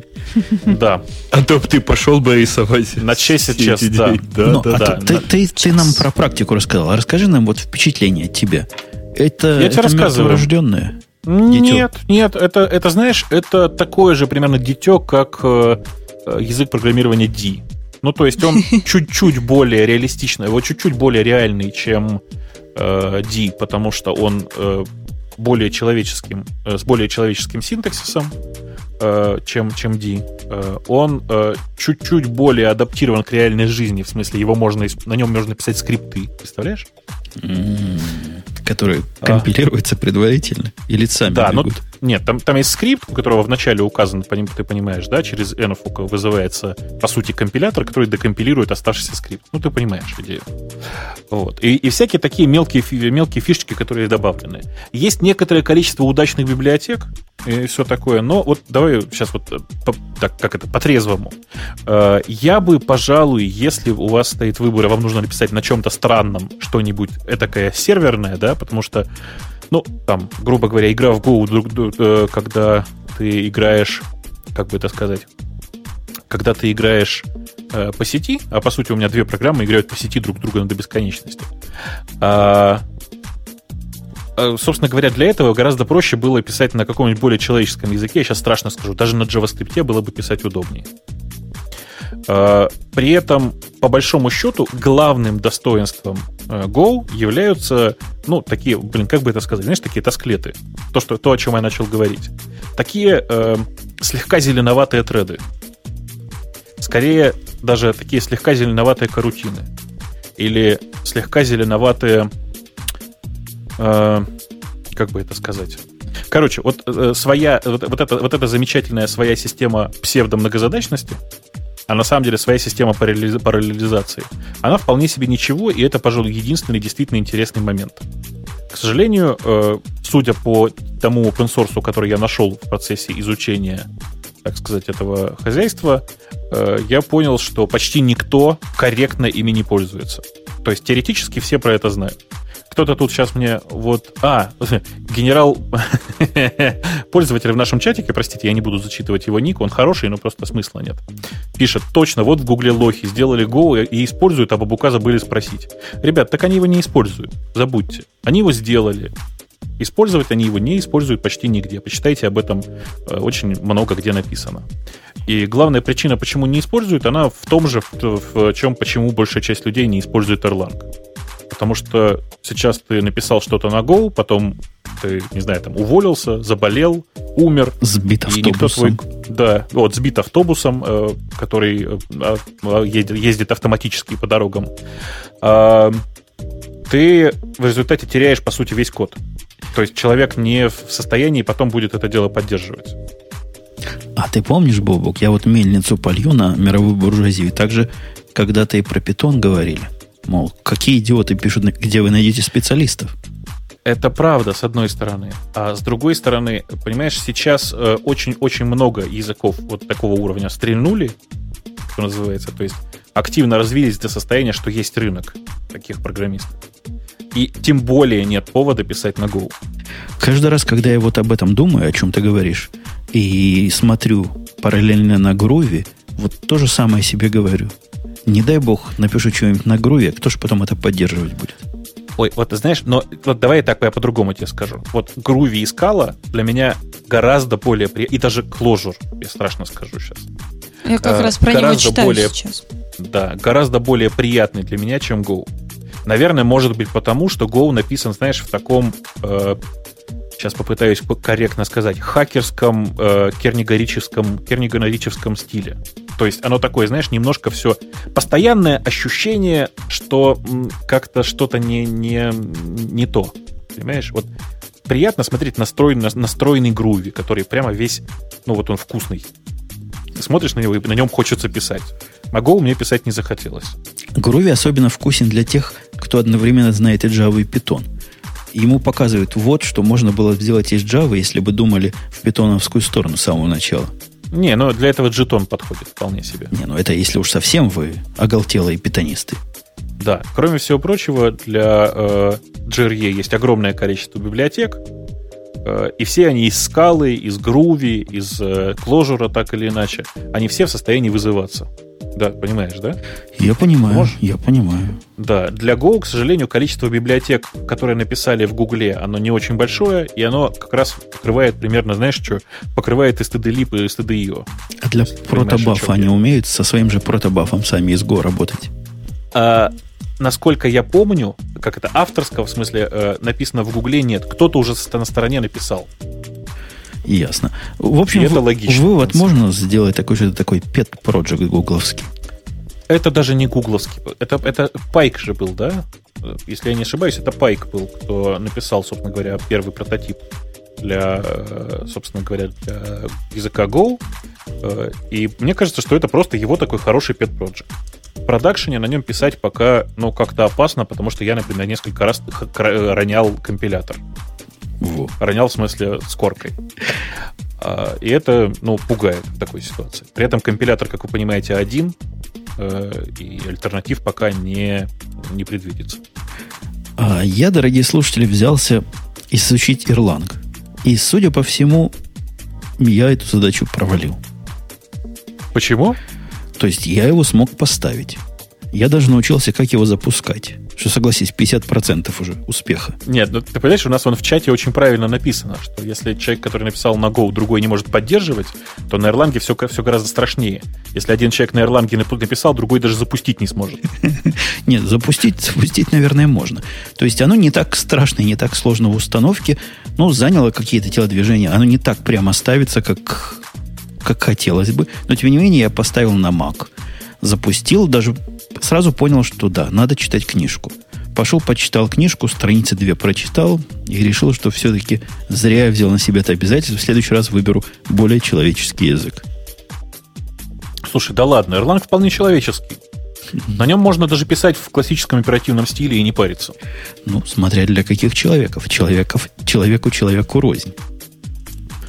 Э, за то, как он прекрасно программируется в асинхронном стиле, за то, как у него прекрасный конкуренции. А, зато ну, то есть у него огромное количество забавных плюсов. Э, я для себя в Erlang нашел только один минус. Вот ровно один. Есть одна единственная реализация Erlang, которая, мягко говоря, не соответствует моим внутренним стандартам качества, особенно когда начинаешь использовать сторонние библиотеки. Ты, например, знаешь, что есть два разных драйвера э, для MySQL, для Erlang, и оба они плохие. Как тебе? И оба одинаково хорошие. Ну, а что такого странного? И для этого самого GDBC есть куча реализаций того же самого MySQL драйвера. Хотя все они Но... как-то работают. Тут другое, понимаешь? Нет, на самом деле к Java у меня та же самая претензия. Есть нормально, нормально работающий только один GRE. Все остальные, в общем, слабое подобие. Но тут есть хотя бы какое-то подобие альтернативы. Да? Есть альтернативные GRE, которые люди пытались сделать. В случае с Erlang есть ровно один VM, который был один раз написан. А что вы гоните, сударь? пишется до сих пор. Долгое Чё? время я на Java сидел на то, что называется ICE. ICE чего-то там. Я понимаю, это давно было, Женя. Да, да, да. Ну, так я сидел на нем, не знаю, год, С тех наверное. пор сам почти всех задавил. И нормально было. То есть программы на нем скомпилированные работали на Production Java 6. Это в те далекие годы, дорогие слушатели, может, там у нас есть такие, которые не родились, когда Apple, по-моему, на два года, если я не ошибаюсь, задержала выпуск Java 6. Ну, да, 1.6, в смысле, которая была. Ну, Java 6, да. да. И приходилось нам мучиться на всяких других поделках. Ну, это хорошо. О, смотри, слушай, там отличная тема, вот, прости за тот самый, за вклинивание. Э, в чате Винсент Ру пишет, Бобук, юзай CouchDB и не выделывайся. Вот CouchDB это прекрасный пример продукта на Erlang, который идеологически очень красивый. который стабильно работает, условно говоря, который эм, даже, в принципе, неплохо кластеризуется до тех пор, пока все сервера стоят в, одной, в одном дата-центре. Но какой смысл пользоваться NoSQL базой данных, которая работает медленнее MySQL? Хороший вот. вопрос. А зато ты будешь на острие прогресса. Ну, да, ты, ты SQL знаешь? Нет, так и пиши, знаю новый SQL. Я понимаю, да, это классика. Нет, я, я, понимаешь, не очень понимаю вот этого смысла. Э, и, к сожалению, вот так с Erlang все. Есть некоторое количество продуктов, которые уникальны для Erlang. Тот же EJBRD, э, по большому счету, это одна из причин, почему люди учат Erlang. EJBRD как фамилия большой. какая-то. EJBRD да. это Jabber, э, Jabber сервер, который написан на Erlang. Угу огромное количество инсталляций, действительно самый стабильный из них, из всех, пожалуй, но, блин, как же там все внутри Как плохо. же из-за него падает наш чатик. Ну вот, кстати, да, наш чатик работает на EJBRD, а, кстати, альтернатив нет. Ну почему? Есть альтернативы, только они хуже. OpenFire-то? OpenFire ну, он... хуже, да. Да, Нет, альтернатива есть в виде IRC. Уток. Не-не, OpenFire вы зря на него гоните. Он хорош, пока ты его не нагружаешь особенно. Да, пока конечно, ты его не особенно это понятно, как? да. Ты знаешь, у нас в чатике, у нас в чатике, когда 5 человек находится, тоже все прекрасно работает. Не, у нас, вы, ты просто не помнишь, Боб, до 200 гавриков у нас когда-то был OpenFire, и он вполне нормально работал. Потом начинались проблемы, которые я не смог решить вообще никак. У него, видимо, затраты на на его многозадачность и конкуренции, вот о чем это я подвожу, о чем сейчас Маринка нам всем расскажет, Нет. слишком велики были. Ну, я вполне могу понять. Давайте, наша следующая тема, она, мы же увеличиваем градус гиковости или, или где? Бобок, увеличиваем? А, увеличиваем, конечно. Легко. Так вот, так вот. Наши слушатели совершенно, видимо, не понимают, куда пришли. И это расстраивает, потому что, отсортировав темы по популярности их запросов, они хотят, чтобы мы поговорили о глупостях. Как там Google у кого-то украл, или у Google кто-то украл. Ну что вы как дети, вы куда вообще пришли? Первый выпуск месяца. Как мы можем о таком говорить? Нет, мы не можем о таком говорить, поэтому мы будем говорить про конкуренции. Во. И в этом деле Маринке нет равных. И не говоря уж о Грее. Может, Грей равен я, я могу начать, а вы продолжите, иначе я заплачу. Не, не, я, я начну, не волнуйся. Я начну и передам тебе, передам тебе микрофон. Э, речь идет не о фреймворках в виде каких-то конкретных реализаций, а о фреймворках концептуальных. То есть как вообще люди решают проблему жуткую. Проблему то, что ядер много, то, что каждое ядро более-менее медленно, и надо уметь задачи распараллеливать. Про... То, что каждое ядро прекрасно по-своему, ага. Э, это, это на самом деле сложная задача, и особенно для тех... Вся эта статья, в общем, можно сказать, для тех, кто не осилил ни, ни thread, ни легкие thread, никакие другие thread, им надо что-то высокоуровневое. И это нормально, это правильно, и это хорошо. Надо вовлекать людей. Самое первое вовлечение, которое более-менее элементарное, я даже не, Маринку не буду на это приглашать, это экзекьюторы. Вот я Бобука приглашу, вот такую элементарщину он легко расскажет. Фига себе. Ну, а что это ты все на меня-то свалил? Ну, экзекьютор. Ты, ты, прав, ты правда думаешь, что я хорошо знаю, как работает э, Java Util Concurrent? Нет? Не, я, я не думаю, что это с Java Util Concurrent. Это как пример экзекьюторов сказано. Мне я кажется, понимаю. концепция понятная. Но я объясню, раз Бобук, раз Бобук такой. такой. Речь идет о том, я чтобы такой. запуск, запуск потоков или запуск чего-то параллельного сделать более высокоуровневым. Какой первый напрашивается вывод? Давайте сделаем какой-нибудь пул и будем в него сабмитить, и, а он сам разберется, чего, собственно, с этим делать. Ну, грубо говоря, делаем пул, который говорим fixed pool на 10 потоков. Сабмитим в него без всякого соображения миллион раз, а он сам понимает, больше 10 запускать не буду. Ну, просто как, Но, как дверь. Да. Да, я понял на самом деле, о чем ты говоришь, до меня дошло. На самом деле экзекьютором он называется тупо потому, что это такое, такая безголовая фабрика, в которую ты, которая торчит наружу просто одним вызовом. Ты туда путишь новые задачи, а он уже сам без тебя разбирается, в каком порядке он будет, э, собственно, этот thread разбирать. Ну да, он, в общем, настроен на довольно примитивный use case, то есть он в себе держит queue всех рабочих потоков, всех потоков, которые не рабочие, знает, кому чего назначить, прямо скажем, несложный. Для того, чтобы его как-то немножко приблизить к реальным задачам, накручивать на экзекьюторы много чего. Например, completion framework какой-нибудь или completion set, который позволяет асинхронно проверять, закончилось ли выполнение задач везде или в группе. Также и концепция групп там может быть добавлена.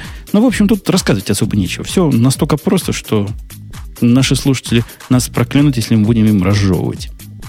А, да, тут про fork join, если я все правильно понимаю, я попробую сказать, это тут подход, э, ну, понятно, да, можно разделить, соединить. То есть, как говорится там, в интернетах, вот, то, в принципе, используется он так. То есть, если э, мой кусок там задачи достаточно маленький, да, чтобы его быстро сделать, то мы его вот сейчас делаем напрямую, эту, эту вот задачку. Если же нет, но то мы делим на много мелких кусочков и, собственно, ждем их выполнения и ждем окончательного результата, чтобы продолжить. Умничка. А у Грея есть что добавить к вышесказанному? Как говорят хорошие студенты, нет, все, что вы сказали, очень правильно и своевременно. А, это ты, кстати, правильно заметил. А, по большому счету, вообще вся эта идеология fork join, она так и названа в первую очередь потому, что действительно повторяет функциональность чисто юниксовую fork join, по большому счету. А, то есть join, fork join pool, который, собственно говоря, есть, он работает примерно по той же самой схеме. Действительно, есть функциональность, которая позволяет выделить из э, адресно, из себя из э, задачи э, под задачу, и потом, соответственно, join ее, в смысле, ждать ее выполнения при желании. Ну, вообще, смотрю я на вас и думаю, Нет, лучше не высказывайся. Я старалась. Это хорошо, что ты думаешь. Мы очень рады, что ты, что служим катализатором твоих мыслей. Fork Join это гораздо более сложная система, чем чем Маруся, Грей и даже Бобук нам пытались объяснить. Во-первых, у нас там была тема, которую мы вряд ли сегодня тронем, о том, что Fork Join фреймворк войдет в Java 7, и это будет большой шаг – а сложно, потому что все там гораздо сложнее. Во-первых, базовая идея, вот Маруся просто правильно ее рассказала. Ты меня поразила в самое сердце. Но тут весь дьявол в деталях. Бобук, мы тронем детали? Конечно, рассказывай. Раз уж мы в свое время MapReduce на пальцах рассказали, давайте Fork Join расскажем на пальцах. Давайте. Давайте. Но я, кстати, справедливости ради, мы рассказали Fork Reduce на примере э, Fork Map, наверное. Не, в смысле этого самого. Map на примере Map Map, э, я понимаю, Map Reduce мы рассказали на примере не, не Reduce, скорее, а я вот думаю, как бы это назвать-то культурно? Мержи. Ну да, да, на примере мержа. Да. А вот Java Fork Join, она построена, ну, во всяком случае, все упоминания такие фундаментальные идут на, э, видимо, это диссертация или какой-то такой другой основной труд мужика, которого зовут Дог Даг Ли, он из университета Нью-Йорка, и, по-моему, на основании вот его как раз труда, то, что сделано в Java 7, туда и попало. Там действительно, как, как нам всем рассказали, так все и есть, как Маруся пытается объяснить. В отличие от концепции экзекьюторов, где задачи, во-первых, абсолютно не связаны, во-вторых, абсолютно независимые, в-третьих, э, бегут непредсказуемым образом, здесь концепция форка джойна – именно в бобуковской понимании, вот юниксовском, но это не все. Первое такое не все, это то, что ребята говорят, для эффективного форкания потоки не очень подходят. Вот те самые потоки, которые у вас есть в операционной системе, они как-то слишком тяжеловаты. Там даже есть расчеты, которые говорят, что накладные расходы, пятое, десятое, поэтому утверждают, давайте разделим потоки и то, собственно, чем мы форкаем. У них есть концепция рабочих потоков, которые, как правило, по количеству ядер. Но они говорят по количеству процессоров, видимо, имеют в виду по количеству ядер. А, собственно, форкающие э, воркеры, и не знаю, как правильно еще сказать, они... Правильно, они, воркеры по-русски. Они да. много, много, многолики. То есть на один поток воркеров может быть миллион. Ну, не миллион. Какое-то большое количество.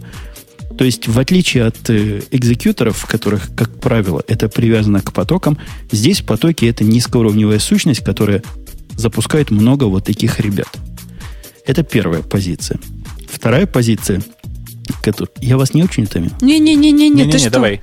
Вторая позиция, которую стоит понимать, это то, что в отличие от экзекьютора, где независимость полная, эта самая полная независимость вызывает проблему. Если вам для вычисления куска B нужен результат от A, то все пропало. Ну, то есть никакого нормального и прямого способа это сделать нет. Есть непрямые способы, можно это расшарив через фредовскую память, можно какие-то общие синхронизированные Q выделять. Мы все знаем, кто экзекьюторами пользовался. Как-то это не кошерно.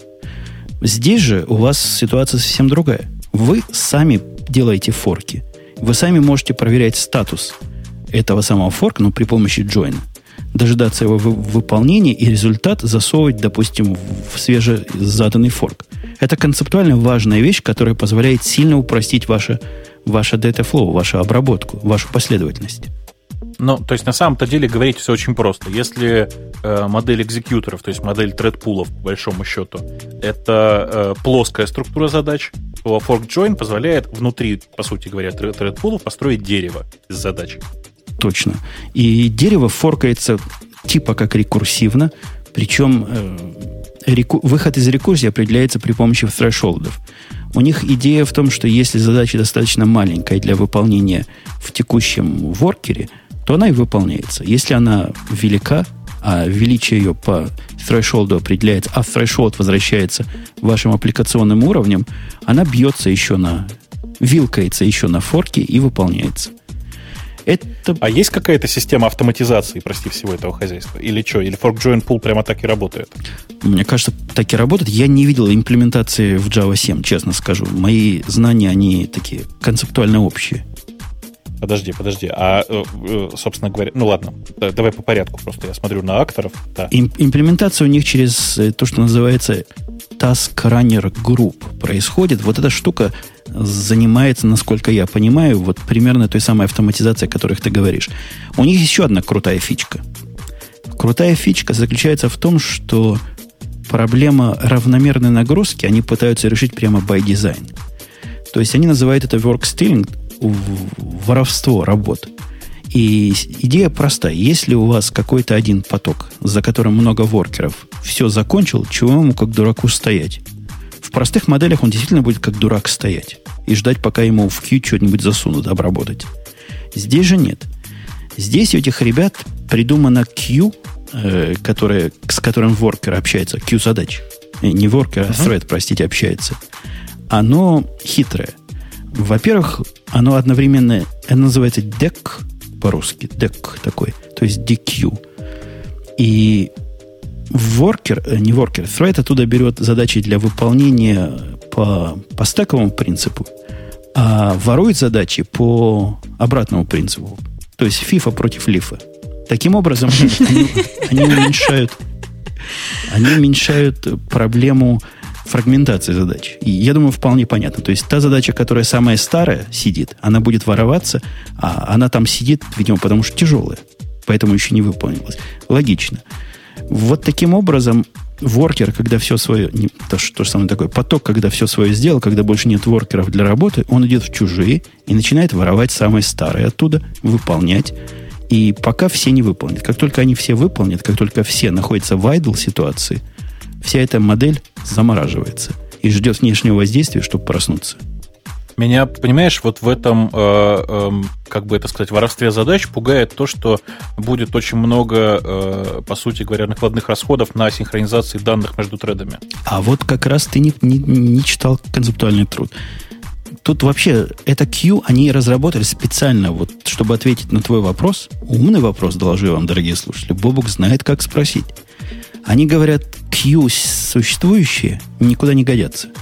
Потому что у них put или как там write, чем бы ни клали, uh он тормозит все Q. Они придумали свое собственное Q здесь. Вот это их DQ, о котором я говорил, это тоже часть фреймворка. Они утверждают, что синхронизации локи только есть на момент брания самого старого. На этот момент они действительно, похоже, блокируют все Q, но вот это единственный редкий момент, когда происходит синхронизация. Все остальное делается есть, подожди, без синхронизации. Они то есть, по сути, нет, подожди, подожди, получается, что они построили дерево, э, построили Q, по большому счету, где в тот момент, когда ты берешь, ну, когда ты, э, собственно говоря, имеешь доступ к данным из середины Q, ты замораживаешь только все от этого элемента и далее.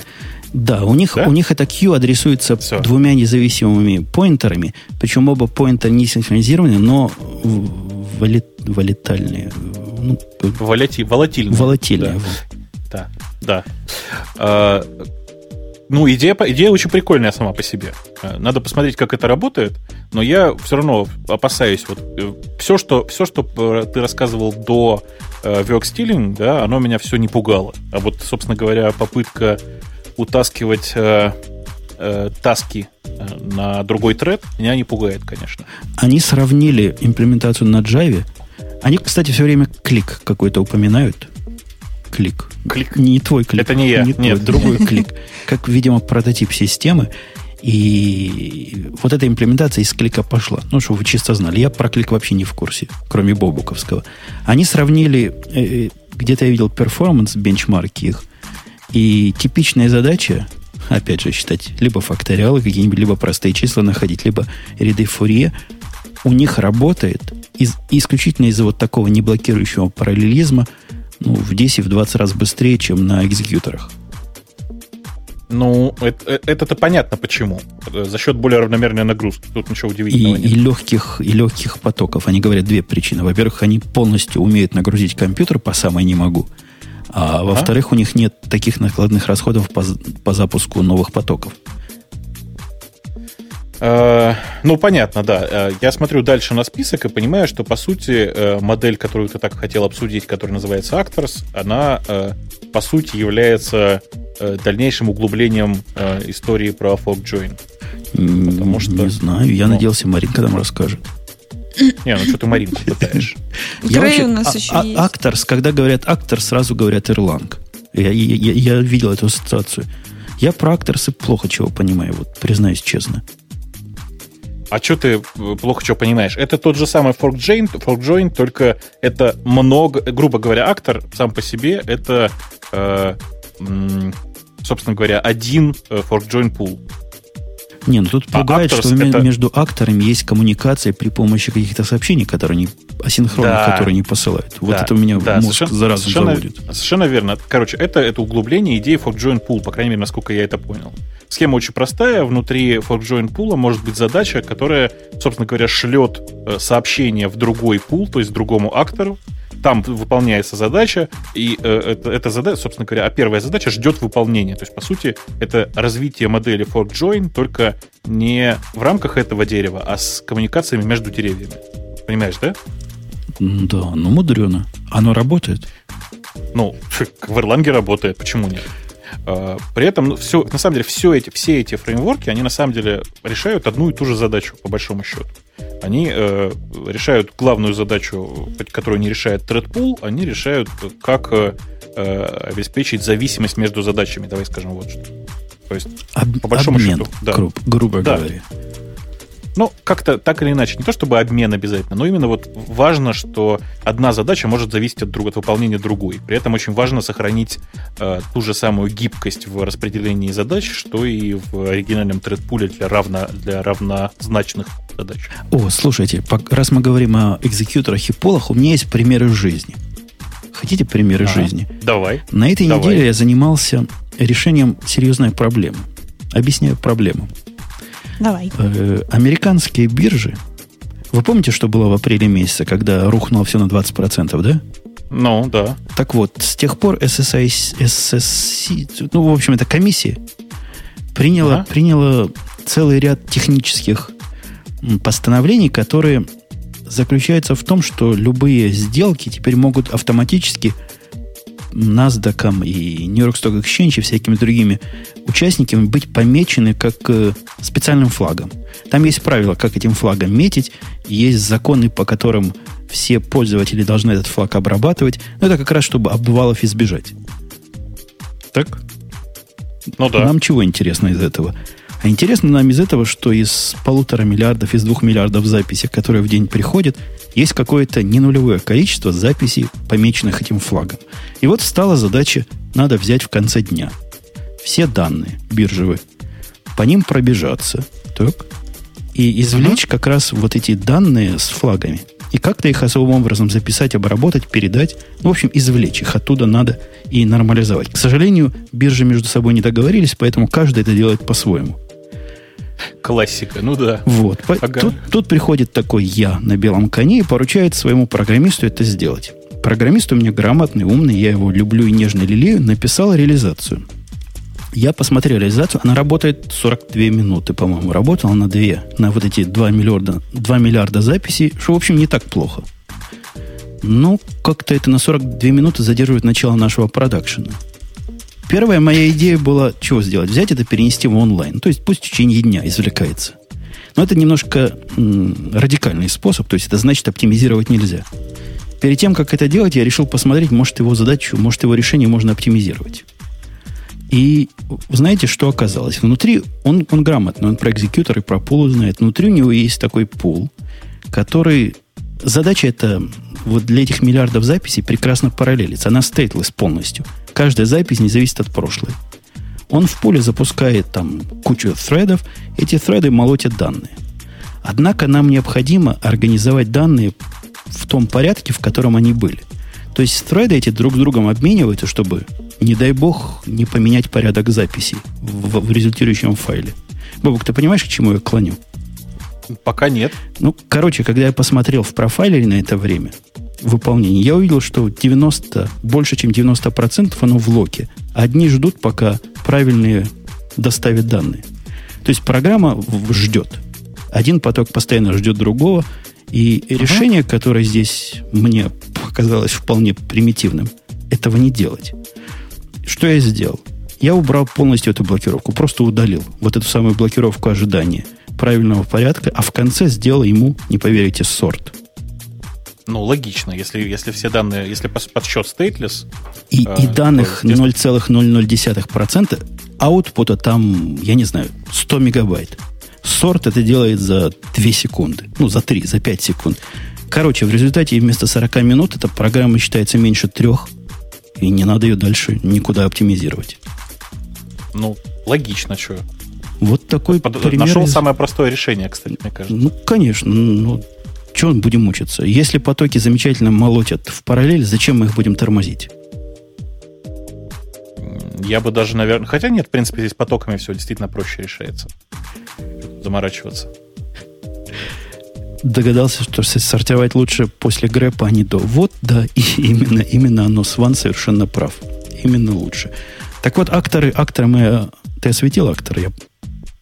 Да, ну, да, мы так, в принципе, сказал, в общих чертах. это сборище форк-джойнов. Ну, почти так. Сборище форк-джойнов с возможностью Э, не так, сборище fork-join пулов с возможностью коммуницировать между задачами в разных э, пулах. Во время игры в Blackjack. Э, примерно так, кстати. Про continuation здесь... Не, во время игры в Go, вот. Ну, это, кстати, похоже, да. Э, про continuation номер 4 из типа фреймворков сказано, что это типа как Actors, только лучше. Pretty similar. А, я так понимаю, что в последней версии будет играть играть бык так быстро, как только возможно, да? Ну, очень похоже, да. Так, но я боюсь, что, Грей, кроме нас с тобой, никто эту шутку не понял. Mm-hmm. То есть никто уже не помнит 12 стульев с золотым теленком. Ну, да. откуда нам с Марусей? Мы молодые. Мы молодые, юны. Весна скоро. Ой, слушайте, представляете, я тут э, совершенно случайно обнаружил, что недавно одни очень хорошие ребята, не буду говорить кто, записали э, аудиокнижку «Золотого теленка», которую читает Кортнев. Так прекрасно читает, боже мой, боже мой. Ой, Ладно, слушайте, я видел рекламу. Ну, то есть, пока ими читал. Я знаю, что Но... это надо послушать. Да. Это обязательно надо послушать, очень круто. Это была не реклама сейчас, предупреждаю. То, пока... Нет, давайте так. Это, По... это, это, за это нам никто ничего не платил. Пока. Поэтому мы даже не можем сказать, что это был кто-то конкретно. Это был человек голосом и прической, похожий на Алексея Кортнева. Да. А, кстати, к вопросу о рекламе. У нас в следующем выпуске э, будет еще один небольшой спонсор, который, э, ну, который предоставляет пользователям радиота одну очень интересную услугу бесплатно. Представляешь? Ну, в следующий раз... Ты зазываешь без, людей на рекламу? Без аудиоролика. Представляешь? Да. Реально скидка, вот скидка 100%, представляете? Халява. За услугу. Халява. Вообще. Я, Я сам в шоке. Я сам просто реально в шоке, что мы так договорились. Какой у нас Правда, работает только шоу. на территории России. Не говори. А, рассказывай про, про то, что такое Dataflow. Понятия не имею. Вот, вот я смотрю... Ну, это еще круче, чем Continuation, разумеется. И, и, и, хотя тут требует взять с меня зачет по параллельному программированию, но я вот про Dataflow, Dataflow понятия не имею. Может, ты, Бобук, знаешь? Или ты стесняешься признаться, что не знаешь? Ты знаешь, э, я, я, я знаю, как, как работает, собственно, система Dataflow, но я очень стыжусь вот э, рассказать это вслух, потому что я реально боюсь сказать какую-нибудь глупость сейчас. Давай мы с тобой возьмем домашнее задание к следующему выпуску, понять, как работает Dataflow и как в Clojure, собственно, Clojure Замечательно. И написать на нем Go. Не-не, это, это, это хорошее, хорошее предложение. Наверняка там есть пару PhD, которые почитать. Я в последнее время получаю кайф от чтения чужих диссертаций вот особенно в наших информационных областях, по приколу. Да, не, не всех, не всех, некоторых, ну давай честно скажем. Некоторых. Да, некоторые, некоторые очень хорошо написаны, вот, и даже некоторые с юмором есть, что страшно сказать. Да, оставим, оставим Data Flow Closure и, возможно, даже к Continuation мы вернемся, потому что первые три мы вам осветили, и если вам непонятно, да. то в сад. Идите в сад. Я предлагаю, Бобук, ввести новую, новую подрубрику в наше гиковское шоу. В сад? В сад? Нет, другую. Так сказать, команда недели, которую вы не знали, но хотели бы знать. Так. Команду в, в, в чем? Ну, мы про Windows, простите, в приличном обществе не говорим. То есть есть какая-то в Unix у каждого из нас такая команда, которую он тайно хранит и никому не рассказывает. Но у меня долгое время, допустим, была такая zcat. Я всех своих учил, как она работает. Ты в курсе, что такая команда есть, Бобук? Конечно, что ты, я все команды, я даже злез знаю. Злез.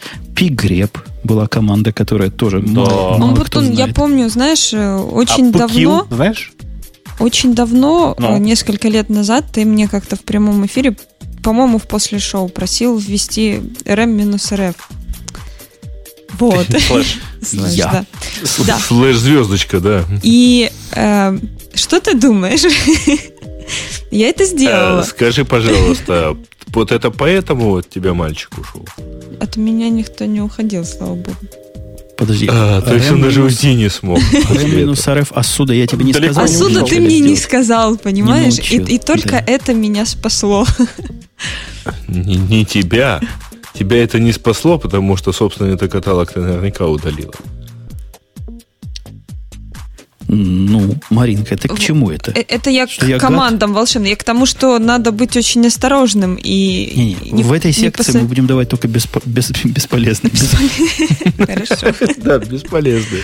Безопасные команды. Вот вы уже выучили, дорогие наши, какой zcat, который делает то же самое, что z, только для GZ совместимых файлов. Pgrep, которое ну, надо запустить, чтобы понять, как оно работает. Грепит Пкил, по процессам. Пкил. Пкил, которое вместе с пигрепом просто оно. И позволяет вам... Пкил, минус 9, причем самое главное. Не, пикил, потом слеп 5, а потом пикил минус 9. У меня так обычно бывает. Для, надеж... а, вот для надежности. Почему вот. нельзя просто набрать айбут? Ребята, расскажите. Ну, видишь, видно человека, который вообще не понимает, Бобок, о чем мы с тобой говорим. Не-не, который просто... Он, он, видно, что человек просто не интересуется этим. Не, не, ну, как, ну ты пойми. Нет, я а не садист. Знаешь, да? Я не садист. Вот. Ты же знаешь, у меня есть любимый эмулятор Windows, да? Рассказывал тебе? Я тут пару раз уже рассказывал точно. Есть прекрасный метод, называется kill минус 9 доллар рандом в кроне раз в минуту. Слушайте, а если kill минус 9 к пигрепу со звездочкой присобачить, хорошо будет? Да ты зверь просто. И в кроне, да. Зачем? Покил минус 9 звезд, точка звездочка, да? Угу. А вы видели, как нагруженные серверы отстреливают процессы? Ч- чисто вспомнилось. Конечно, ты что? Это тоже а, нашел чем удивлять. Ради бога, я сам это отстреливал. Я сам таким сервером был, на самом деле. Сегодня я нашел команду тр о которой до этого, признаюсь, не знал. Ты в курсе, Бобу, был, что есть такая команда? А сколько там R в конце? Одна. Одна. Но, но твердая. Жень, ну, ну это как, как э, HTML тег, да. Есть TR, но... есть TD. Ух ты, я даже ну, ввела. А слушайте, а TD команда есть? TR минус Нет. CCU минус 9. Б- Жень, Бобу, Жень ну мне стыдно, тр... если ты TR не знал. Ну я как-то ну... ни разу не надо было. Ну вот вообще никогда. TR это сокращение от Translate, и задача у него очень простая. Э, в, во всем STDIO, ну, во всем входящем потоке mm-hmm. заменить одни, одни, один набор символов на другой набор символов. Э, он может еще там не только заменять их, но и удалять естественным образом. Типа, типа минус D это delete? версия седа. А минус ну, S? Да, это... только она работает... Че? Минус S? Минус D это типа удалить, да? Нет? Да. А минус да, S? Да. Это засквизить. Как это сказать? Ну, так и говорят по-русски. Засквизить. Засквизить. От, отсквизить, Хорошо, считаю, пусть да. будет отсквизить. А, отсквизить. Ну, короче, это значит убрать повторяющийся э, элемент. Угу. Как выжить, короче. Ну, понимаешь, да, идею? Э, вот, стоп, вот. Чё? То есть это уник. Только для символов. Еще раз, TR работает не со строками, ага. а с символами. А что же написано ага, там стринг 1, стринг 2? Не-не-не, смотри, ты делаешь что? Ты пишешь э, TR пробел АБВ пробел ГДЕ. А, я поняла. И все, он все. каждую букву А заменяет на Г. Все, я поняла. Ну и так я далее. Поняла. Поняла, да, идею? Угу. Uh, то есть в строке 1 и строке 2 должно быть одинаковое количество символов. Обязательно. Сван утверждает, что он меня этой команде учил, а я бестолковый все забыл. Ты знаешь, не-не-не, э, э, э, Сван, я помню, что, чему ты учил, ты не ТР учил, ты кату учил, через Ю, кат. Который... Ты, ты за кого меня, ты думаешь, я этого не знаю? Я думаю, что ты, да, не знаешь. Ты просто, просто, просто меня обидел. Вот плюнул в душу на глазах Слушайте, всех. а почему тут написано, что это Linux, если оно и в BSD есть? Ну, оно, оно и под macOS даже. А, ну, под macOS оно, потому что оно из BSD-шного этого ну, самого. Понятно, понятно. Угу. POSIX Layer. Понятно. Вот. Но э, по большому счету это действительно мощнейший э, инструмент для написания шелловых скриптов. Нужно только хорошо понимать, что вообще это ну, своеобразное извращение, конечно. Э, использовать широко э, там, широко использовать TR, это очень странно. Как я использую TR? TR у меня обычно используется так. TR минус S в квадратных скобочках двоеточие альфа двоеточие, э, ну, имя файла. То есть удалить все повторяющиеся буквы. Или, например, э, TR в квадратных скобочках двоеточие lower, э, в квадратных скобочках двоеточие upper. Ну, понятно, тупо uppercase сделать для всего файла. Все, у меня других применений нет, скажу честно. А, минус D еще я очень часто использую, вру. вру. Вот, дорогие слушатели, вы, вы как раз восприняли начальный курс наш, как расширить свои познания в шеле, в баше, в ZCH и в чем угодно. Это во все можно вставлять. Я тут недавно мучился, не то что мучился, понял, что я не умею э, в SH, ну в этом, в классическом шеле, делать логические условия для, для ифов. Прикинь, Бобук. Да ладно. Ну, я, конечно, научился. Ты не знаешь оператор квадратная скобочка? Во, вот я две квадратные скобочки, если уж, если уж совсем. Не-не-не, подожди. Вообще, если что, то там оператор называется тест. Не-не, тест это, это тест. Я говорю, вот у тебя есть if, там равно чего-то, да? Который в квадратных скобочках. А для того, чтобы Но. сделать тебе в одном ифе сравнение, например, O и end, это прямо без пол-литра оказалось не разобраться. О, а, все, дошло, ну да. Да, конечно. Она, она склеивается довольно неочевидно. Ой, неочевидно. Да, и двойные квадратные скобочки в этом деле спасают, особенно если у вас не очень очевидные там данные получаются. А ты знаешь, я с некоторых пор принципиально перешел на использование IPython вместо шелла для таких вот скриптов. Да-да-да, я, я тоже. Но просто тут такая проблема. Э, у нас такой рул, что запускабельные скрипты делают там три действия. И они всегда были простые в четыре строки. А вот теперь понадобилось мне добавить туда лишний if. И я действительно тоже смотрю, надо, надо все это на нормальный скриптовый язык переносить и не мучиться больше. Да, да. Я еще, знаешь, для себя писал э, э, очень прикольную вещь. Ты знаешь же, да, что оператор обратная, обратная скобочка, ну, обратная кавычка, которая, собственно, как вот как в шеле для, э, для запуска, да. Ну. Да. Э, она в питоне переопределяется с трудом, как известно, эта функция. Я для себя писал специальный маленький скриптик, который просто это переопределяет. И тогда ты на питоне пишешь как на шеле. Пишешь там, не знаю, for x, in в обратных э, кавычках ls, двоеточие print x. Видишь, как удобно. Страшное дело. Хорошее дело. Возьмем на вооружение. Ну, что у нас? Тема у нас миллиард, но времени у нас совсем, по-моему, закончилось. Не осталось. Не да. осталось, не а осталось. А какие темы, ой, какие темы хорошие были. Ой, колоночные базы данных. Я давно хотел поговорить с тобой, давай, Бобук. Да, давай на следующий, день, на следующий раз принесем. Давай, Че? давай. У нас прекрасно будет. В следующий будет еще более гиковский, чем положено. Темы, темы в этом выпуске, в отличие Вы от регулярного... про мартовские выпуски, я надеюсь. Не устаревают. Потому вряд ли до марта придумают, как делать, делать всякие странные базы данных по-другому. И я надеюсь. Угу. Нам еще до марта пару диссертаций прочитать, Маринке написать. Две. И да, и да, у нас есть из тем наших слушателей нечто такое, что достойно упоминания в гиковском шоу. Совсем я, по-моему, пролистал. Я, по-моему, пролистал и ничего не нашел. Давайте я еще раз гляну, все-таки, чтобы не, угу. ну, никого не обидеть. Чтобы не доверять моему, так сказать, пониманию и так далее. Рейтинги. Угу. Открытка компании Яндекс Видео позволяет загружать и смотреть порно. Это прекрасно. Слушай, вот, ну куда ты пошел? Да, отсортируй Спокойно, спокойно. Я уже отсортировал, да. Ну просто пока сортировалось. Значит, вот Microsoft а... портировала NetBSD на архитектуру EMIPS. А... Не-не-не, я смотрю на список задач. Знаете, нет там ничего такого. Ну, HTSQL есть... для тех, кто, кому не под силу SQL.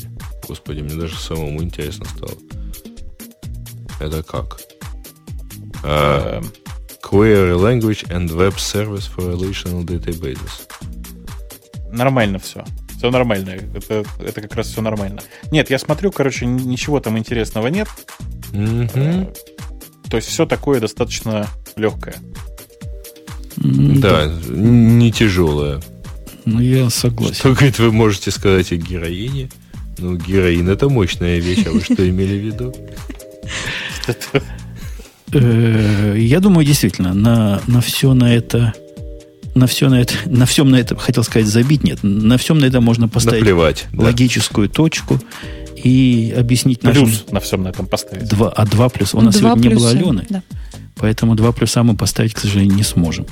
Поставим один плюс, но жирный, и точку после него. Жирный плюс это я. Подожди, точку, то есть домен нулевого уровня, да? Именно, именно. Сейчас домены станут Ой. в контексте Давай нашей первой темы очень актуальны. Давай точку и плюс, чтобы хотя бы на регекс было похоже.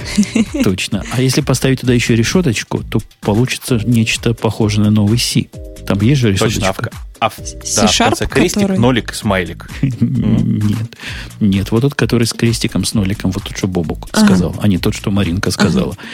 Ага. На этом наш сегодняшний разнузданный выпуск, который одни считали из писателей в Твиттере, сносящий мозг, другие недостаточно гиковским, а третьи вообще не поняли, куда пришли, завершается. Еще один такой же будет ровно, не ровно, но где-то там через месяц.